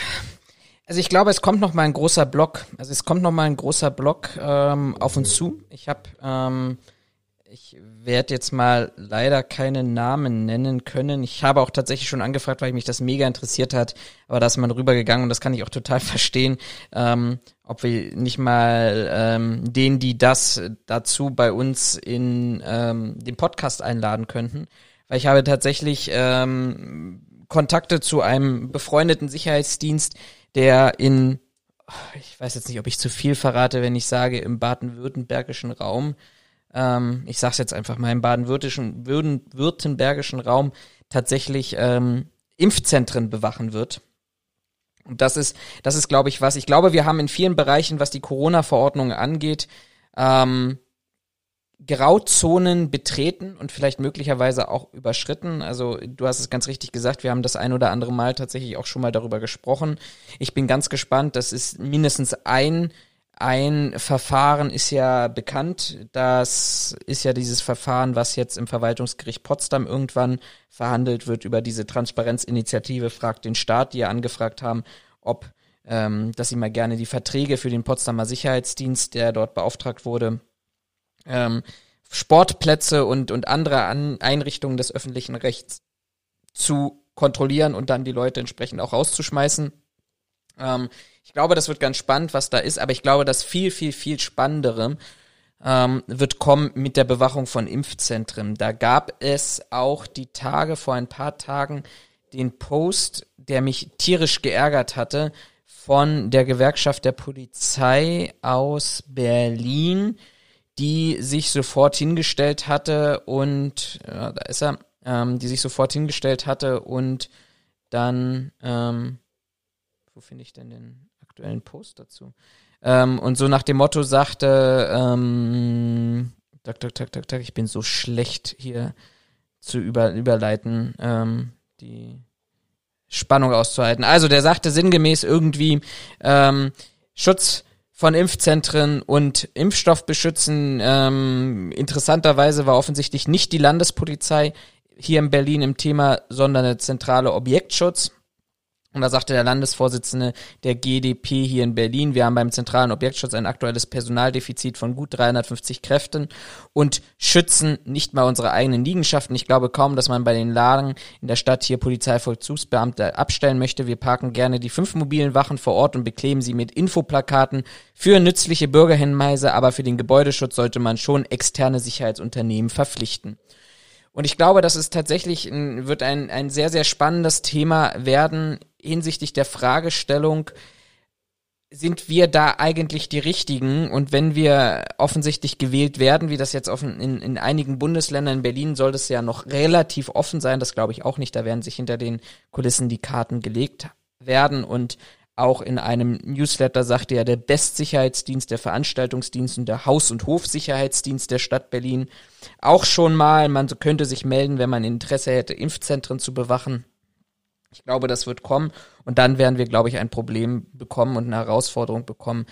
Ähm, in Hessen sieht man das gerade ganz gut. Da wird die Landespolizei eben aufgrund der Warnungen des BKAs, dass es dort möglicherweise zu gewaltbereiten Übergriffen auf ähm, Impftransporte und Impfzentren kommen wird aus den unterschiedlichsten Reigen und da nicht nur, also Regen aus nicht nur aus Bereich der Corona-Leugner, sondern auch andere Extremismusformen, die dort ein Interesse hätten, diese Impfzentren anzugreifen, hat man eben darauf reagiert, dass man die Impftransporte möglicherweise also durch die Landespolizei regional durchführen wird. Seehofer hat ja, glaube ich, letzte Woche auch ins Spiel gebracht, dass die Transporte bundesweit in der Verteilung durch die Bundespolizei geschützt werden sollen und am Ende dort, wo sie gelagert werden und wo die, die Bevölkerung, die einfache Bevölkerung Möglichkeit hat, ähm, ihren Protest zu äußern, ihre Gewaltbereitschaft zu äußern, da sollen dann plötzlich private Sicherheitskräfte zum Einsatz kommen, weil man dann der Meinung ist, naja, okay, bis da vorne reicht die Polizei nicht.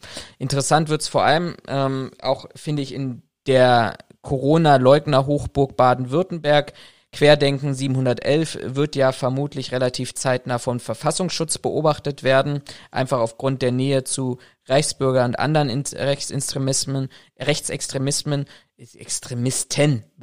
So und Denn los heute. Ja, ich habe heute schon sechs Stunden äh, Sachkunde-Vorbereitungslehrgang äh, gelabert. Ähm, meine meine Wortanzahl ist ausgeschöpft für heute.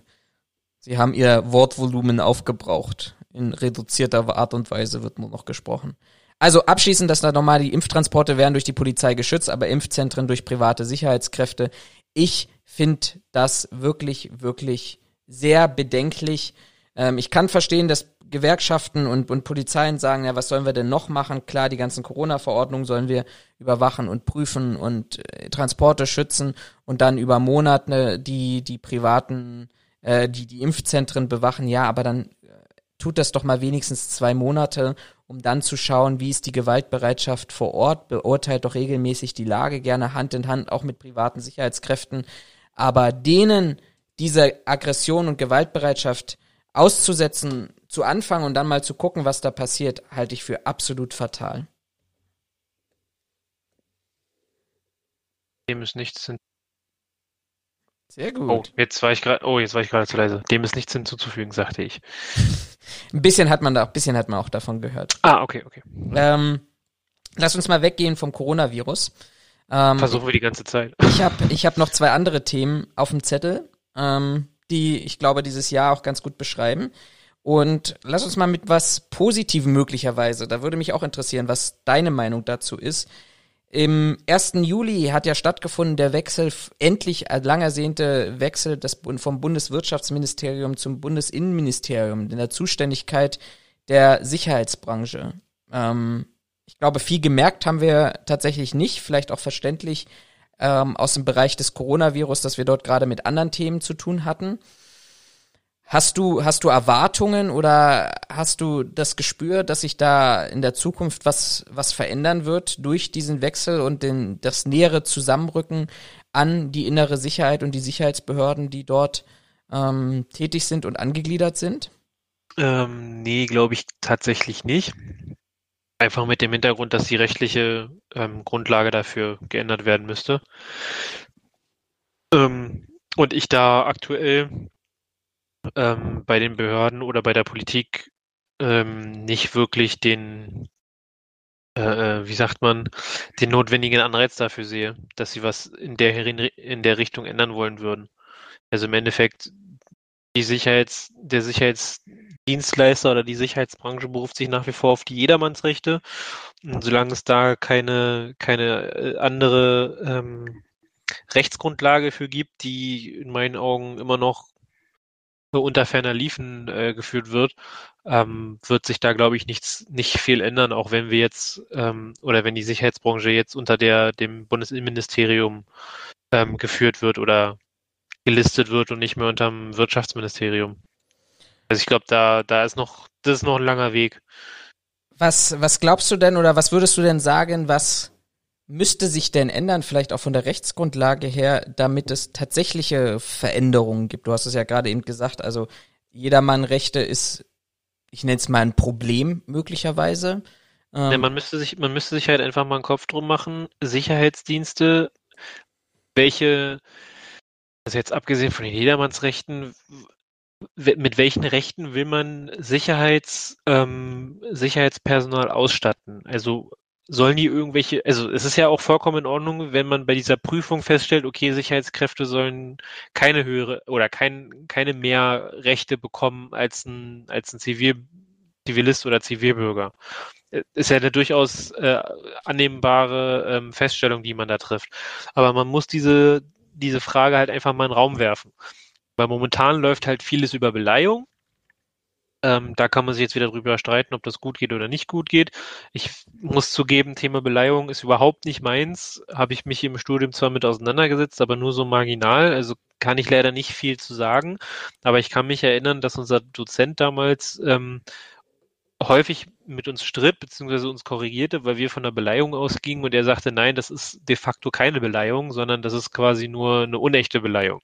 Hm. Ähm, und ich glaube, damit sich was ändern kann oder damit sich was ändert, müsste das sich einfach mal ändern. Also, dass du wegkommst von diesem, sind wir jetzt Berline, sind wir nicht Berline, sondern dass du halt beispielsweise mit so einem Sicherheitsdienstleistungsgesetz, ähm, dass du da halt klar definierst, in der und der Stellung hat er die und die Rechte. Dass das keine hoheitlichen Rechte sind wie bei der Polizei, darüber brauchen wir nicht diskutieren. Das ist, denke ich, dir klar, mir klar und sollte denen da draußen auch klar sein. Ähm, aber man äh, müsste trotzdem irgendwie ähm, mal eine klare Abgrenzung zwischen, das ist ein Sicherheitsmitarbeiter treffen, äh, das ist ein Polizist und das ist ein Zivilist, der jedermanns Rechte nutzt. Und ich glaube, also ich muss zugeben, ich habe auch keine genaue Vorstellung, wie das jetzt aussehen sollte, weil ich zumindest mit dem, mit dem Klientel, was wir aktuell größtenteils als Sicherheitskräfte einsetzen oder was da reinkommt, den möchte ich ehrlicherweise nicht mehr Rechte zu äh, schustern, als sie jetzt haben. Ähm, aber man müsste sich da einfach mal einen Kopf machen, äh, was man einem Sicherheitsmitarbeiter abverlangen oder auch zugestehen will ähm, um darüber hinaus dann quasi die, die Qualifikation entsprechend anzupassen. Weil wenn ich besondere Rechte wahrnehmen darf, muss ich halt auch eine bestimmte Qualifikation mitbringen. Ähm, und dass man darauf hingeht, dann halt das gesamte Sicherheitsgewerbe mehr oder weniger ähm, ja, aufräumt, umstrukturiert, ähm, sag mal, aussortiert, wie auch immer. Und da zählt in meinen Augen auch dazu, dass du für bestimmte Bereiche oder auch für, generell für die Branche es bestimmten Leuten schwieriger oder gar unmöglich machst, dass sie in diese Branche reinkommen. Ähm, also ich meine, wie viele schwarze Schafe gibt es in der Sicherheitsbranche, die ein Sicherheitsgewerbe betreiben und wenn du die das erste Mal arbeiten siehst, du dir denkst, sei froh, wenn die Bullen und der Staatsanwalt nicht gleich kommen. So, und ich glaube, ähm, dass du mit so einem Gesetz, das halt klar definiert, das darfst du, das darfst du nicht und du musst diese Anforderungen dafür erfüllen, könntest du sowas äh, anstoßen. Mhm. Ob das mhm. jetzt gewollt ist, ob das jetzt kommen wird, das ist jetzt natürlich eine ganz andere Frage. Ähm, aber ich glaube, das würde dem, der Sicherheitsbranche durchaus nach wie vor ähm, viel helfen. Ähnlich Bewacherregister. Wenn es vernünftig funktionieren würde und die, die, ähm, die Behörden da vernünftig prüfen würden, sodass du adäquat, vernünftig, schnell eine Antwort kriegst, vielleicht sogar auf digitaler Basis, dann wäre uns damit ja auch schon eine ganze Menge geholfen. Also wie oft operieren heutzutage Sicherheitsdienste in einem grauen, also in, in, einem, in, einem, in einer Grauzone, weil diese Prüfungen halt einfach ewig dauern. Ich würde fast sagen, das ist schon Schwarzbereich, ähm, weil das Gesetz ja da relativ eindeutig ist. Aber also du, ich, ich, ich bin voll bei dir. Äh, das interpretiere ich jetzt mal daraus, was du sagst ähm, zur Thematik stärkere Anforderungen, wer darf denn eigentlich da arbeiten, also Anforderungen an Qualifizierung, an ähm, Voraussetzungen, Zulassungsvoraussetzungen, ähm, Voraussetzungen, Zuverlässigkeitsüberprüfung. Man könnte an dieser Stelle auch tatsächlich diskutieren, warum brauchen wir denn in Deutschland zig unterschiedliche Art und Weisen für eine Zuverlässigkeitsüberprüfung. Wir haben eine Zuverlässigkeitsüberprüfung ja, nach 34a, nach Luftsicherheitsgesetz, nach dem Sicherheitsüberprüfungsgesetz, nach dem Atomrecht und, und, und, und, und, was da nicht alles noch für andere äh, Zu äh, Zuverlässigkeitsüberprüfungen gibt. Ähm, also die Sicherheitsüberprüfung nach Sicherheitsüberprüfungsgesetz Skills, die würde ich gar nicht mal aus, also nicht abschaffen oder nicht ausklammern wollen. Die, die, glaube ich, machen schon Sinn. Aber, aber das könnte ja das Maß der Dinge sein. Also es genau, könntest ja sagen, schaff alles andere ab und das ist das Thema, wofür ähm, wonach alle geprüft werden irgendwie. Genau, wo das Problem, was du jetzt bei Luftsicherheit hast, ist ja, dass du quasi unterschiedliche Qualifikationen brauchst.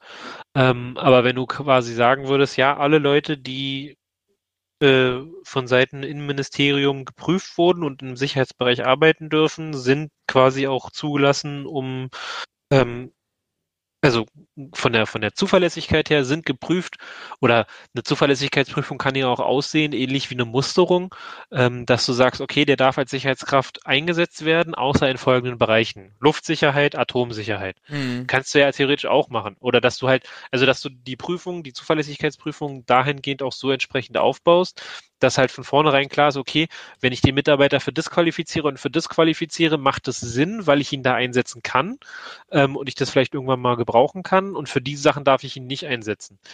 Also allein schon diese Umstrukturierung würde uns, glaube ich, schon eine ganze Menge bringen. Ja, abs äh, bin, bin, absolut, absolut. Das glaube ich. Da bin ich, bin ich voll bei dir. Wo ich nicht bei dir bin, beziehungsweise was ich ganz gerne auch nochmal diskutieren würde, vielleicht müssen wir uns das mal echt für nächstes Jahr mal einen, einen ganzen Podcast oder zumindest als Hauptteil als Podcast mal aufschreiben als Thema.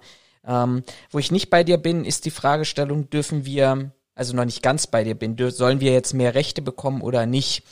Weil, aus, aus folgendem Grund, eigentlich macht man, macht man ja da eine Zweiklassengesellschaft aus. Ich frage mal, ähm, also ich bin mir unsicher, vielleicht kannst du mir das erklären, aber ich persönlich wäre mir an dieser Stelle unsicher ähm, über die Fragestellung, naja, wenn ich mal gucke, wofür ist denn der 34a eigentlich mal geschaffen worden? Er ist eigentlich dafür geschaffen worden, im privatwirtschaftlichen Bereich Sicherheitsmitarbeiter zum Einsatz zu bringen. Und da bin ich der Meinung, dass wenn ich einen Gewerbebetrieb bewachen oder beschützen soll, wenn ich eine Veranstaltung absichern soll, wenn ich ein privates Wohnhaus absichern soll, dann ist das, was ich da drin habe, als Jedermannrechte vom Prinzip her ausreichend, vor allem in Betracht, das habe ich meinen ähm, Schülern auch jetzt nochmal gesagt, das stärkste Recht an dieser Stelle ist meines Erachtens nämlich das Hausrecht, dass ich in diesem Fall übertragen bekomme, dann als Besitzdiener zur Verfügung stehe und mich dann auch per Gesetz, Paragraph 229 und 856 BGB,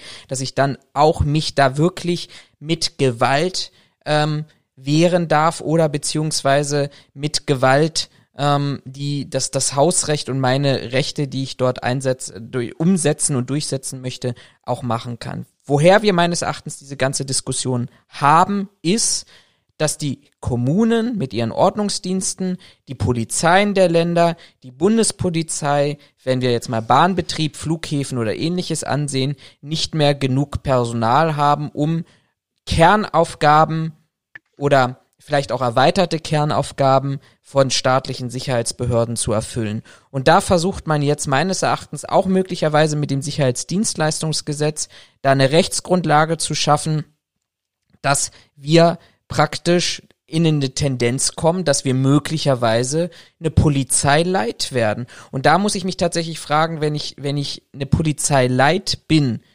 dann lass uns doch das gesamte, jetzt mal ganz provokativ gefragt, dann lass uns doch mal das gesamte Sicherheitsgewerbe ähm, abschaffen und dann wären wir alle Angestellte bei der Polizei, bei der Behörde selber und dann habe ich dort möglicherweise hoheitliche Rechte, die ich am Ende des Tages auch umsetzen kann. Und damit tue ich mir mich tatsächlich schwer, ein, ein Szenario zu finden, wo ich sage, ohne dass ich in einer Art und Weise Polizei spielen möchte, ähm, an einen Punkt zu kommen, bei dem es dann wirklich nachher heißt, naja, du kriegst eigentlich nur mehr, mehr Rechte, weil die Polizeien wenig Personal haben und die Ordnungsdienste und die Kommunen und wir das irgendwie outsourcen müssen, so billig wie möglich. Na, aber du hast ja das Problem, dass die Polizei gerade das verhindern will. Also die Polizei will ja nicht mehr ähm, Personal aufstocken, also zumindest nicht die, die was zu sagen haben, weil du halt einfach zu viel kostest. Also man also die Sicherheitswirtschaft abschaffen und das alles quasi in den Staat integrieren wird nicht passieren. Es ist zu teuer. Also Personal, ja klar, Personalkostenintensiv einfach. Von daher ist das halt keine keine ähm, Möglichkeit. Aber warum kann ich Leute auf einem befriedeten Besitztum unter bestimmten Umständen ähm, nicht bestimmte Rechte einräumen? So, also auch so, dass du dich sicherer fühlst, weil ganz ehrlich, klar, ich habe also ich würde mich als rechtssicher be bezeichnen, auch in meiner ganzen Zeit, ähm, die ich äh, äh, im Veranstaltungs, in der Veranstaltungssicherheit gearbeitet habe, würde ich mich durchaus als rechtssicher bezeichnen.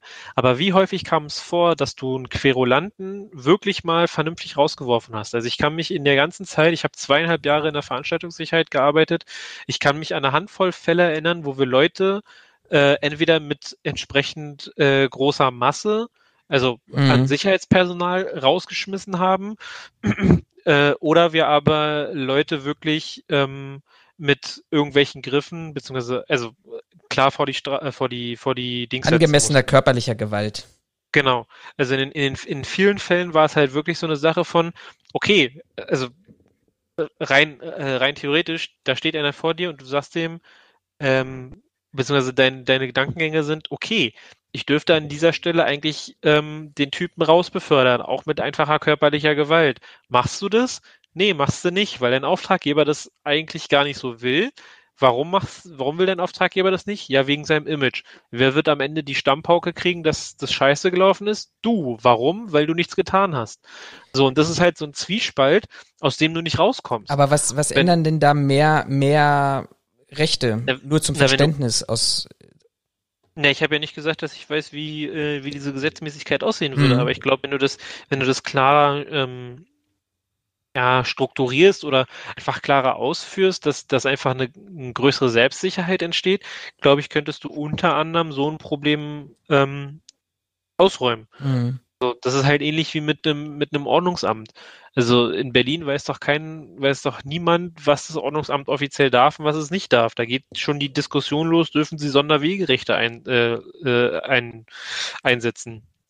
Hat ja. die Bild sich, äh, ich glaube letztes Jahr war es, noch so ein äh, äh, noch Zeit für genommen und hat alle möglichen äh, Ordnungsamt-Fuzis äh, fotografiert, die sich halt äh, in zweite Reihe gestellt haben, in Parkverbotszonen gestellt haben, und, um ihrer Arbeit nachzukommen, wo es dann hieß, rein rechtlich sind sie dazu überhaupt gar nicht berechtigt. Also die müssten sich selber mit aufschreiben.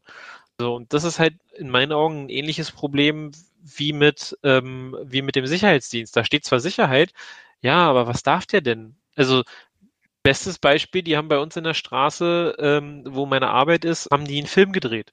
So, jetzt wollte ich los, um meinen Zug zu kriegen, steht plötzlich ein Typ in der Weste vor mir, sagt so, ja, nee, Sie können hier jetzt nicht durch. So, ich hatte keinen Bock auf die Diskussion, aber im Nachgang habe ich mir auch überlegt, naja, also sind Sie Polizist? Ist er mit Sicherheit nicht. Sind Sie von der Stadt mit einem äh, entsprechenden Dokument ausgestattet worden, das Ihnen erlaubt, hier in den Straßenverkehr einzugreifen? Weil die haben ja die Straße gesperrt und den Gehweg. Und ich gehöre ja trotzdem zur Straße als, als Passant. Wer sind Sie denn, dass Sie meine Freiheit einschränken dürfen, jetzt hier nicht über diesen Gehweg gehen zu dürfen? Gibt's nicht. So per se hättest du eigentlich auch sagen können, sieh zu, dass du mir, dass du zur Seite gehst, sonst kriegst du gleich eine gescheppert und danach noch eine Anzeige wegen Freiheitsentzug. Weil er dich ja an der Freiheit hindert, da lang zu gehen. Und ich habe versucht, das rauszufinden, aber ich habe nirgends was gefunden, das sagt, wenn Leute eine Straße ähm, äh, äh, äh beziehungsweise eine Drehgenehmigung für eine Straße beim, bei, der, bei der Stadt ähm, äh, sich beantragen oder da auch bekommen, dass sie dann gleichzeitig irgendwelche Rechte haben, die Straße für den öffentlichen Verkehr zu sperren. Ja. So, und da, da hast du ja schon das Problem. Die Typen machen das in der Hoffnung, dass du das nicht weißt. Der Zivilbürger prüft seine Rechte gar nicht oder kann sie auch nicht nachvollziehen ich habe jetzt bei mir in der Familie letztens erst wieder festgestellt, da hapert schon an einfachen zivilrechtlichen Pro, äh, äh, äh Fragestellungen, da hapert schon an Sachen wie einem Hausrecht, da hapert schon an Sachen wie einem Besitzrecht. Also selbst da kannst du die große breite Masse allein in Berlin abschreiben und sagen, die haben nicht mal eine Ahnung, wie das funktioniert. So und ich behaupte in viel, in vielerlei Hinsicht, und ich habe das leider auch in meiner Zeit gemerkt, da kommen Leute aus einer Sachkundeprüfung, die haben vergessen, wie das mit dem rechtlichen Rahmen ist. Aber das ist, glaube ich, Entschuldigung. Wenn ja. du die, wenn du die durch das Gesetz einfach, also auch durch die Qualifikation, die dann damit einhergeht, was ich ja schon sagte, äh, wenn du die einfach erhöhen ist ein doofes Wort, aber quasi auf ein neues Niveau stellst, dass ein Verständnis von Seiten Bürger als auch von dir selber als Mitarbeiter, der dieses Gesetz ausübt oder innerhalb dieses Gesetzes steht, ähm, wenn du dann die auf ein anderes Niveau stellst, dass es ein eine andere Herangehensweise oder einen anderen Blickfeld bekommt, eine andere Ansicht darauf, ich glaube, dann kannst du damit schon eine ganze Menge drehen.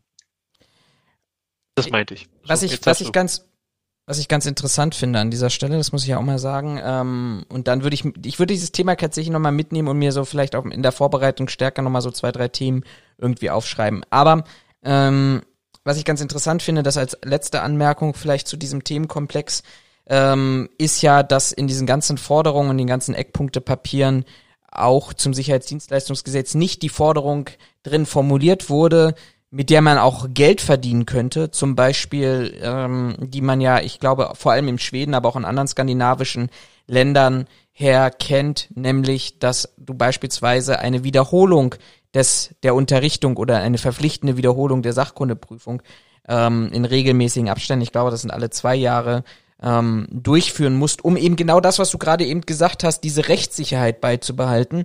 Und das ist auch immer wieder so mein, mein Thema, wenn ich jetzt nicht ein persönliches Interesse daran gehabt hätte, mich damit zu beschäftigen, ähm, auch, auch privat damit zu beschäftigen, wie geht Recht weiter, wie hat sich Recht entwickelt, ja, dann habe ich vor äh, zwölf Jahren mal in der Sachkundeprüfung das Bundesdatenschutzgesetz gelernt und müsste, wüsste jetzt heute beispielsweise nicht, dass es eine Datenschutzgrundverordnung gibt, wo es bestimmte Anforderungen, erweiterte Anforderungen gibt, neue Anforderungen gibt, Recht verändert sich. Alles das ähm, finde ich, finde ich allesamt ähm, sehr, sehr, sehr, sehr spannend, dass das nicht aufgenommen wurde, ähm, könnte aber für mich zum, zum hohen Qualitätsmerkmal für eine zukünftige Ausbildung geben. Man muss aber gleichzeitig dazu auch sagen, ähm, wenn man mal in den europäischen Vergleich hineingeht, dann ist das, was wir in Deutschland haben, so traurig wie es aber teilweise möglicherweise ist, aber das, was wir in Deutschland haben, ist ähm, tatsächlich schon sehr, sehr hoher Standard im Vergleich zu anderen europäischen Ländern. Ähm, auch im deutschsprachigen Raum. Letztes Thema, wofür ich vielleicht nochmal so eine kurze Meinung von dir haben wollte, in Anbetracht auch der Zeit, die wir gleich erreicht haben. Ähm, Thema ähm, Rechtsextremismus vielleicht dieses Jahr noch. Horst Seehofer hat ja jetzt angekündigt, es wird eine Studie geben, aber über Berufsherausforderungen oder Herausforderungen im Berufsalltag der Polizei. Also nicht das, was eigentlich zwangsläufig notwendig wäre und eigentlich auch gefordert wäre, nämlich darüber nicht nur belasten, sondern möglicherweise auch zu einem entlastenden Ergebnis zu kommen, dass die Polizisten oder ein Großteil der Polizisten doch tatsächlich auf dem Boden der freiheitlich-demokratischen Grundordnung stehen und damit unsere Polizei eigentlich auch einen Blankoschein dafür bekommt und möglicherweise damit auch ihr Vertrauen wieder steigt innerhalb der Bevölkerung. Glaubst du, da wird sich nächstes Jahr noch was tun oder sind wir nächstes Jahr so weit im Wahlkampf angekommen, dass wir auch dort tatsächlich keine, kein oder die, die, die Unantastbarkeit der Polizei weiterhin ähm, bestehen bleibt? Ich denke mal, das wird mit Wahlkampfthema werden. Also, das ähm, dass die eine oder andere Partei, welche das jetzt genau ist, das kann ich, also da, da will ich jetzt nicht mutmaßen, aber dass, dass äh, es durchaus Parteien gibt, die sich das auch vielleicht zum Anlass nehmen, dass äh, Seehofer da so lange gezögert hat. Ähm, Im Endeffekt, er hat am Anfang gesagt, nee, es wird keine, keine Untersuchung geben. Dann hat er sich mehr oder weniger dem öffentlichen Druck äh, gebeugt und hat gesagt, gut, wir machen doch eine, aber anders. Ähm, würde mich nicht wundern, wenn man das im, im Wahlkampf auch noch nutzt, um die CDU, CSU zu schmälern und sich selbst herauszustellen. Ähm, ich, man, man, kann eigentlich Grund, also unabhängig von Wahlkampf, kann man für die Zukunft eigentlich nur hoffen, dass das Thema äh, endlich mal in der Gesellschaft angesprochen bzw. angegangen wird. Weil du ja ganz häufig dieses Problem hast mit, ähm, also zumindest nach dem, was, was so äh, äh, kommuniziert bzw. berichtet wird, hast du ja relativ häufig dieses Problem, dass Recht sich austoben kann und man relativ wenig macht bzw. wegguckt und das nicht das erste Mal in Deutschland ähm, und bei links man halt schön draufhaut. Also man siehe ähm, Demonstrationen in Leipzig, ähm, wo dann ähm, linke Gegen Gegenaktivisten ähm, mit dem Wasserwerfer Bekanntschaft machten, statt dieser ähm, rechten, äh, dieser rechten Mixtruppe da. Ähm, und ich glaube, es würde Deutschland ganz tu gut tun, wenn man das Problem wirklich mal packen und auch bearbeiten würde, vernünftig. Also jetzt hier nicht so ein Wischiwaschi und jetzt verklagen wir den ein und keine Ahnung, sondern wenn man das Problem wirklich mal ähm, angeht und das auseinanderreißt grundsätzlich, ich würde nicht behaupten, dass es bei, den, bei der Polizei keine Rechten gibt. Ich glaube aber auch nicht, dass die gesamte Polizei rechts ist. Das ist nun mal einfach, wie man immer so schön sagt, ein Spiegel der Gesellschaft. Gleiches gilt für die Bundeswehr. Auch da gibt es Rechte, auch da gibt es Nationalisten, auch da gibt es Patriotisten und mit Sicherheit gibt es da auch irgendwelche Linksliberalen, die bei den bei den Bundis rumrennen, weil die das nämlich dann sind, die sagen, ja, für mich ist das ein Job und hier geht es nicht um irgendwelche Sachen von wegen bliblablub. Was wir uns dahingehend mit oder da äh, mit zusammen angucken müssen, sind halt Prüfverfahren. Also wie kann es passieren, dass ein Rechts, Rechtsradikaler, ein Rechtsextremer oder auch einfach nur ein Rechter ähm, es schafft, in Spezialeinheiten zu kommen, wo er an verschiedene Sachen rankommt, Sprengstoff, äh, Informationen, was auch immer. Ähm, das müsste man dann halt nochmal prüfen. Ich glaube glaub nicht, dass wir das nächstes Jahr erleben werden. Also wenn wir Glück haben, beschäftigt uns das Thema weiter. Wenn wir Pech haben ähm, und wir durch Impfstoff die Pandemie überlebt haben und alle wieder rausgehen können, verschwindet das Thema rechts komplett wieder unter der Erde. Hoffentlich mit allen Reichsbürgern und dem ganzen anderen Kladderadatsch, der da ständig marschieren geht. Ähm, helfen tut uns das aber in der Gesellschaft am Ende dann doch nicht. So, ob das aufgearbeitet wird, Ah, ich hoffe es, aber ich bezweifle es. Ausnahmsweise habe ich da auch tatsächlich nichts mehr dazu zu fügen. Du hast das. Ich habe es auch versucht, möglichst äh, politisch korrekt und äh, Nein, geistesumwoben zu bezeichnen. Ja, nein, aber ich fand, ich, ich, ich, ich finde deine Einschätzung da wirklich nachvollziehbar, realistisch. Ähm, seien wir mal gespannt. Das Einzige, wo ich vielleicht, aber das will ich gar nicht jetzt im großen Maße ausholen, wo ich dir widersprechen würde mit dem Wahlkampfthema, weil ich glaube, keine der Parteien wird dieses Thema aufrufen. Warum auch? Die Grünen werden ihr Thema nehmen, was ähm, Umweltschutz angeht und versuchen dort ihre Stimmen abzufangen. Die AfD wird mit diesem Thema definitiv nicht um die Ecke kommen. Die CDU, CSU wird nicht weiter an ihren, in ihren Themen da festhalten, das eben nicht umsetzen zu wollen, auch wenn sich da vielleicht der ein oder andere dagegen wehrt, aber ein Norbert Röttgen und ein Armin Laschet oder wenn es nachher vielleicht dann doch der Söder wird, die werden sich nicht mit der Polizei anlegen und die SPD, die wird das einzige, was die versuchen wird, ist tatsächlich nochmal der Juniorpartner in einer großen Koalition zu werden und nicht ganz unterzugehen. Ja, aber das ist das Problem, dass wir in Deutschland aktuell einfach kein, keine äh, Partei beziehungsweise keinen Politiker mit Profil haben. So, da gebe ich dir recht, allein, ja. Also allein wenn du dir die SPD anguckst, die hangeln sich von einem schlechten äh, äh, Parteiführer zum nächsten. Ich könnte dir aktuell, also die Nahles als Parteispitze einsetzen, keine, also wer sich die, die Scheiße ausgedacht hat, ja, das, das geht ja auf keine Kuhhaut. So dass die das auch nicht lange überlebt hat, kein Wunder.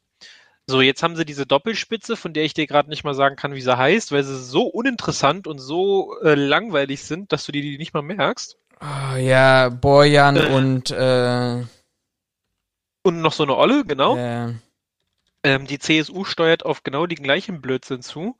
Die Kram-Karrenbauer, die, die geht gar nicht. Die äh, äh, hier unsere ehemals sieben Kinder Familienministerin, die dann Verteidigungsministerin war, die ist ja jetzt auch weg im EU-Parlament, die hat sich ja abgesetzt. Wen willst du denn da nehmen? Den Söder als, äh, als Spitze von CDU, CSU? Ich kotze im Strahl, hoffentlich nicht. Und den auch als Kanzler nicht. Weil davon und Seehofer abgesehen, dass du siehst, wie er, da, wie er versagt hat eigentlich am Ende des Tages in. So, und dann, und dann Bayern. vor allen Dingen den, den, den Lasch, der, der Laschet ist ja genauso eine Flasche oder so eine Lasche, wie auch immer. Lasche, den Flasche. Spahn, den, den Spahn will ich da ganz ehrlich auch nicht sehen, weil ich den einfach. Da habe ich eine andere Meinung dazu. Ja, aber der ja, ist, trotzdem unsympathisch. Er ist unsympathisch, aber wir wollen ja Politiker nicht nach Sympathie wählen, sondern nach nach Kompetenz. Ja, aber was hat er denn bisher gerissen? Auch ich würde sagen, das, was er während der Corona-Pandemie gemacht hat und sein Krisenmanagement, finde ich jetzt nicht schlecht. Ich persönlich. Ich finde, das hat er sehr souverän. Viel zu langsam. Ja, natürlich. Aber da und vor allem sein, sein, sein, sein Krisenmanagement, der hat es nicht geschafft, in der Zeit vor dem Herbst und vor der äh, Grippesaison hat er es nicht geschafft, mit seinem scheiß äh, Bundesministerium ein Kackkonzept aufzustellen. Ja. Und von dem als Gesundheitsminister hättest es eigentlich erwarten müssen. Er hat es nicht hinbekommen und jetzt sitzen wir wieder in der Pansche. Wir sind schon wieder im, in, im Shutdown drin, schon seit über einem Monat. Und jetzt kommen sie plötzlich mit, ja, für 60-Jährige und Risikogruppen, die können sich jetzt drei FFP2-Masken holen. Jetzt. Meine ja, Mutter hat super. gesagt, macht sie nicht, weil äh, sie jetzt überhaupt nicht rausgehen will, um sich diesem Risiko auszusetzen. Ja, aber trotzdem, das ist halt die nächste Sache. Jetzt kommen die Masken, wo keiner mehr rausgehen soll. Das ist schon, also da siehst du schon viel zu langsam, viel zu spät. Und außerdem kommen diese Masken, diese kostenlosen Masken in einer Zeit, wo du grundsätzlich schon deine Kontakte reduzieren sollst. Also alles viel zu spät. Corona-App, genau das gleiche Ding. Funktioniert nicht, wird nicht weiterentwickelt. Äh, hatte nur Bugs am Anfang. Gut, das hat heutzutage jedes Spiel und es wird immer rausgepatcht, aber trotzdem keine vernünftige Arbeit. Die Telekom und Siemens, die damit dran arbeiten, kannst du auch in die Tonne treten. Die haben daran kein Interesse, weil die haben abgecashed. Der hat nichts wirklich auf die Beine gebracht. Der ist nicht ganz so schlimm wie Dobrindt, da gebe ich dir recht, aber viel besser finde ich ihn auch nicht. Also der hat im Pflegenotstand hat der nichts geändert. Der hat an den an an an den äh, ähm, an den Gehältern hat er nichts geändert. Stattdessen hat er irgendwelche lustigen Sprüche rausgekloppt, die man ihm dann zumindest den einen äh, noch im Munde rumgedreht und äh, für schlechte Publicity gesorgt hat. Der hat in meinen Augen, so leid es mir tut, nichts geschafft. Das Einzige, was er geschafft hat, und das schafft jeder Politiker äh, auf Bundesebene, wenn er ein hohes Amt bekleidet, kannst du Bilder vergleichen von quasi Amtsantritt zu jetzt. Der ist aufgegangen wie ein Hefeteig. Das kriegen sie alle hin. Was wünschst du dir denn fürs neue Jahr? Lass uns mal, lass uns Vernünftige mal. Politiker, eine vernünftige Führung, Konzepte und dass diese scheiß Pandemie endet. Und ganz viel Geld. Das ist aber hier, glaube ich, kommt hier nicht zum Tragen. Kauft unseren Merch. Ka ka Cover Merch, ja. Wir müssen T-Shirts drucken. Ähm, ja, also ich, ich, ich, ich übersetze das mal. Ja, denkt mehr, mehr Sachlichkeit, mehr Fakten, mehr Konzepte, mehr Inhalt, weniger Meinung, weniger Gefühle. Ähm, und Was? ja, ich. Übrigens, äh, ich habe schon einen Titel für diese Folge, weil wir so viel darüber gesprochen haben ähm, und ich mir das eigentlich als Hashtag überlegt habe, wo ich so wenig hashtagge. Aber wir könnten die Folge theoretisch ähm, Kopf auf statt Kopf zu nennen. nicht der große Jahresrückblick, Ja, Kopf auf statt Kopf zu. Naja, weil wir auch der große gesprochen haben, Jahresrückblick. Nicht so viel in Absolutismen äh, arbeiten, nicht immer sofort 100 Pro 120 Prozent von allem erwarten. So einfach mal wieder den Kopf benutzen. Was sagtest du, Kopf auf Kopf auf statt Kopf zu. statt Kopf zu? Weil, weiß ich nicht, ob du das aus der Berliner Schnauze kennst. Wenn irgendwer Schnabel halten soll, sagst du dem, mach einen Kopf zu. Ja, das kenne ich. Ja, siehst du. Jetzt machen wir Kopf auf statt Kopf zu. Alles klar. Dann bleibt uns an dieser Stelle euch nicht mehr zu wünschen als bleibt gesund, habt schöne Feiertage. Diesen Part übernehme ich. Den guten Rutsch wünscht euch äh, Raphael als Scheiß du Weihnachtsgrinch. Nein, trotzdem, also jedem, der das Weihnachtsfest feiert, beziehungsweise da wesentlich mehr äh, Spaß dran hat als ich, wünsche ich trotzdem schöne Weihnachten. Dass er ein schönes Fest hat. Äh, auch mit Familie, schöne Feiertage äh, und natürlich einen guten Start ins neue Jahr, auch wenn es diesmal ohne Silvester, also ohne Böllern ist. Wir können nur appellieren, haltet euch halbwegs an die Regeln bitte, damit wir diese Scheiße endlich rumkriegen. Äh, und dann toi toi toi, dass es im nächsten Jahr wieder bergauf geht. In diesem Sinne. In diesem Sinne, liked uns, hashtagt uns, folgt uns Ach ja, genau. überall da, wo ihr uns hören könnt und wollt. Bleibt, Lasst mal ein Like da oder ein Abo. Richtig. Drückt die Glocke. Setzt eure Maske anständig aus, sonst kommen wir vorbei und verpassen ein paar Ordnungsschellen. Persönlich, wenn ich einen von euch sehe. Und in diesem Sinne, schöne Feiertage, guten Rutsch ins neue Jahr und wir hören uns dann 2021 wieder. Bis dahin, macht's gut. Ciao, ciao. Tschüss.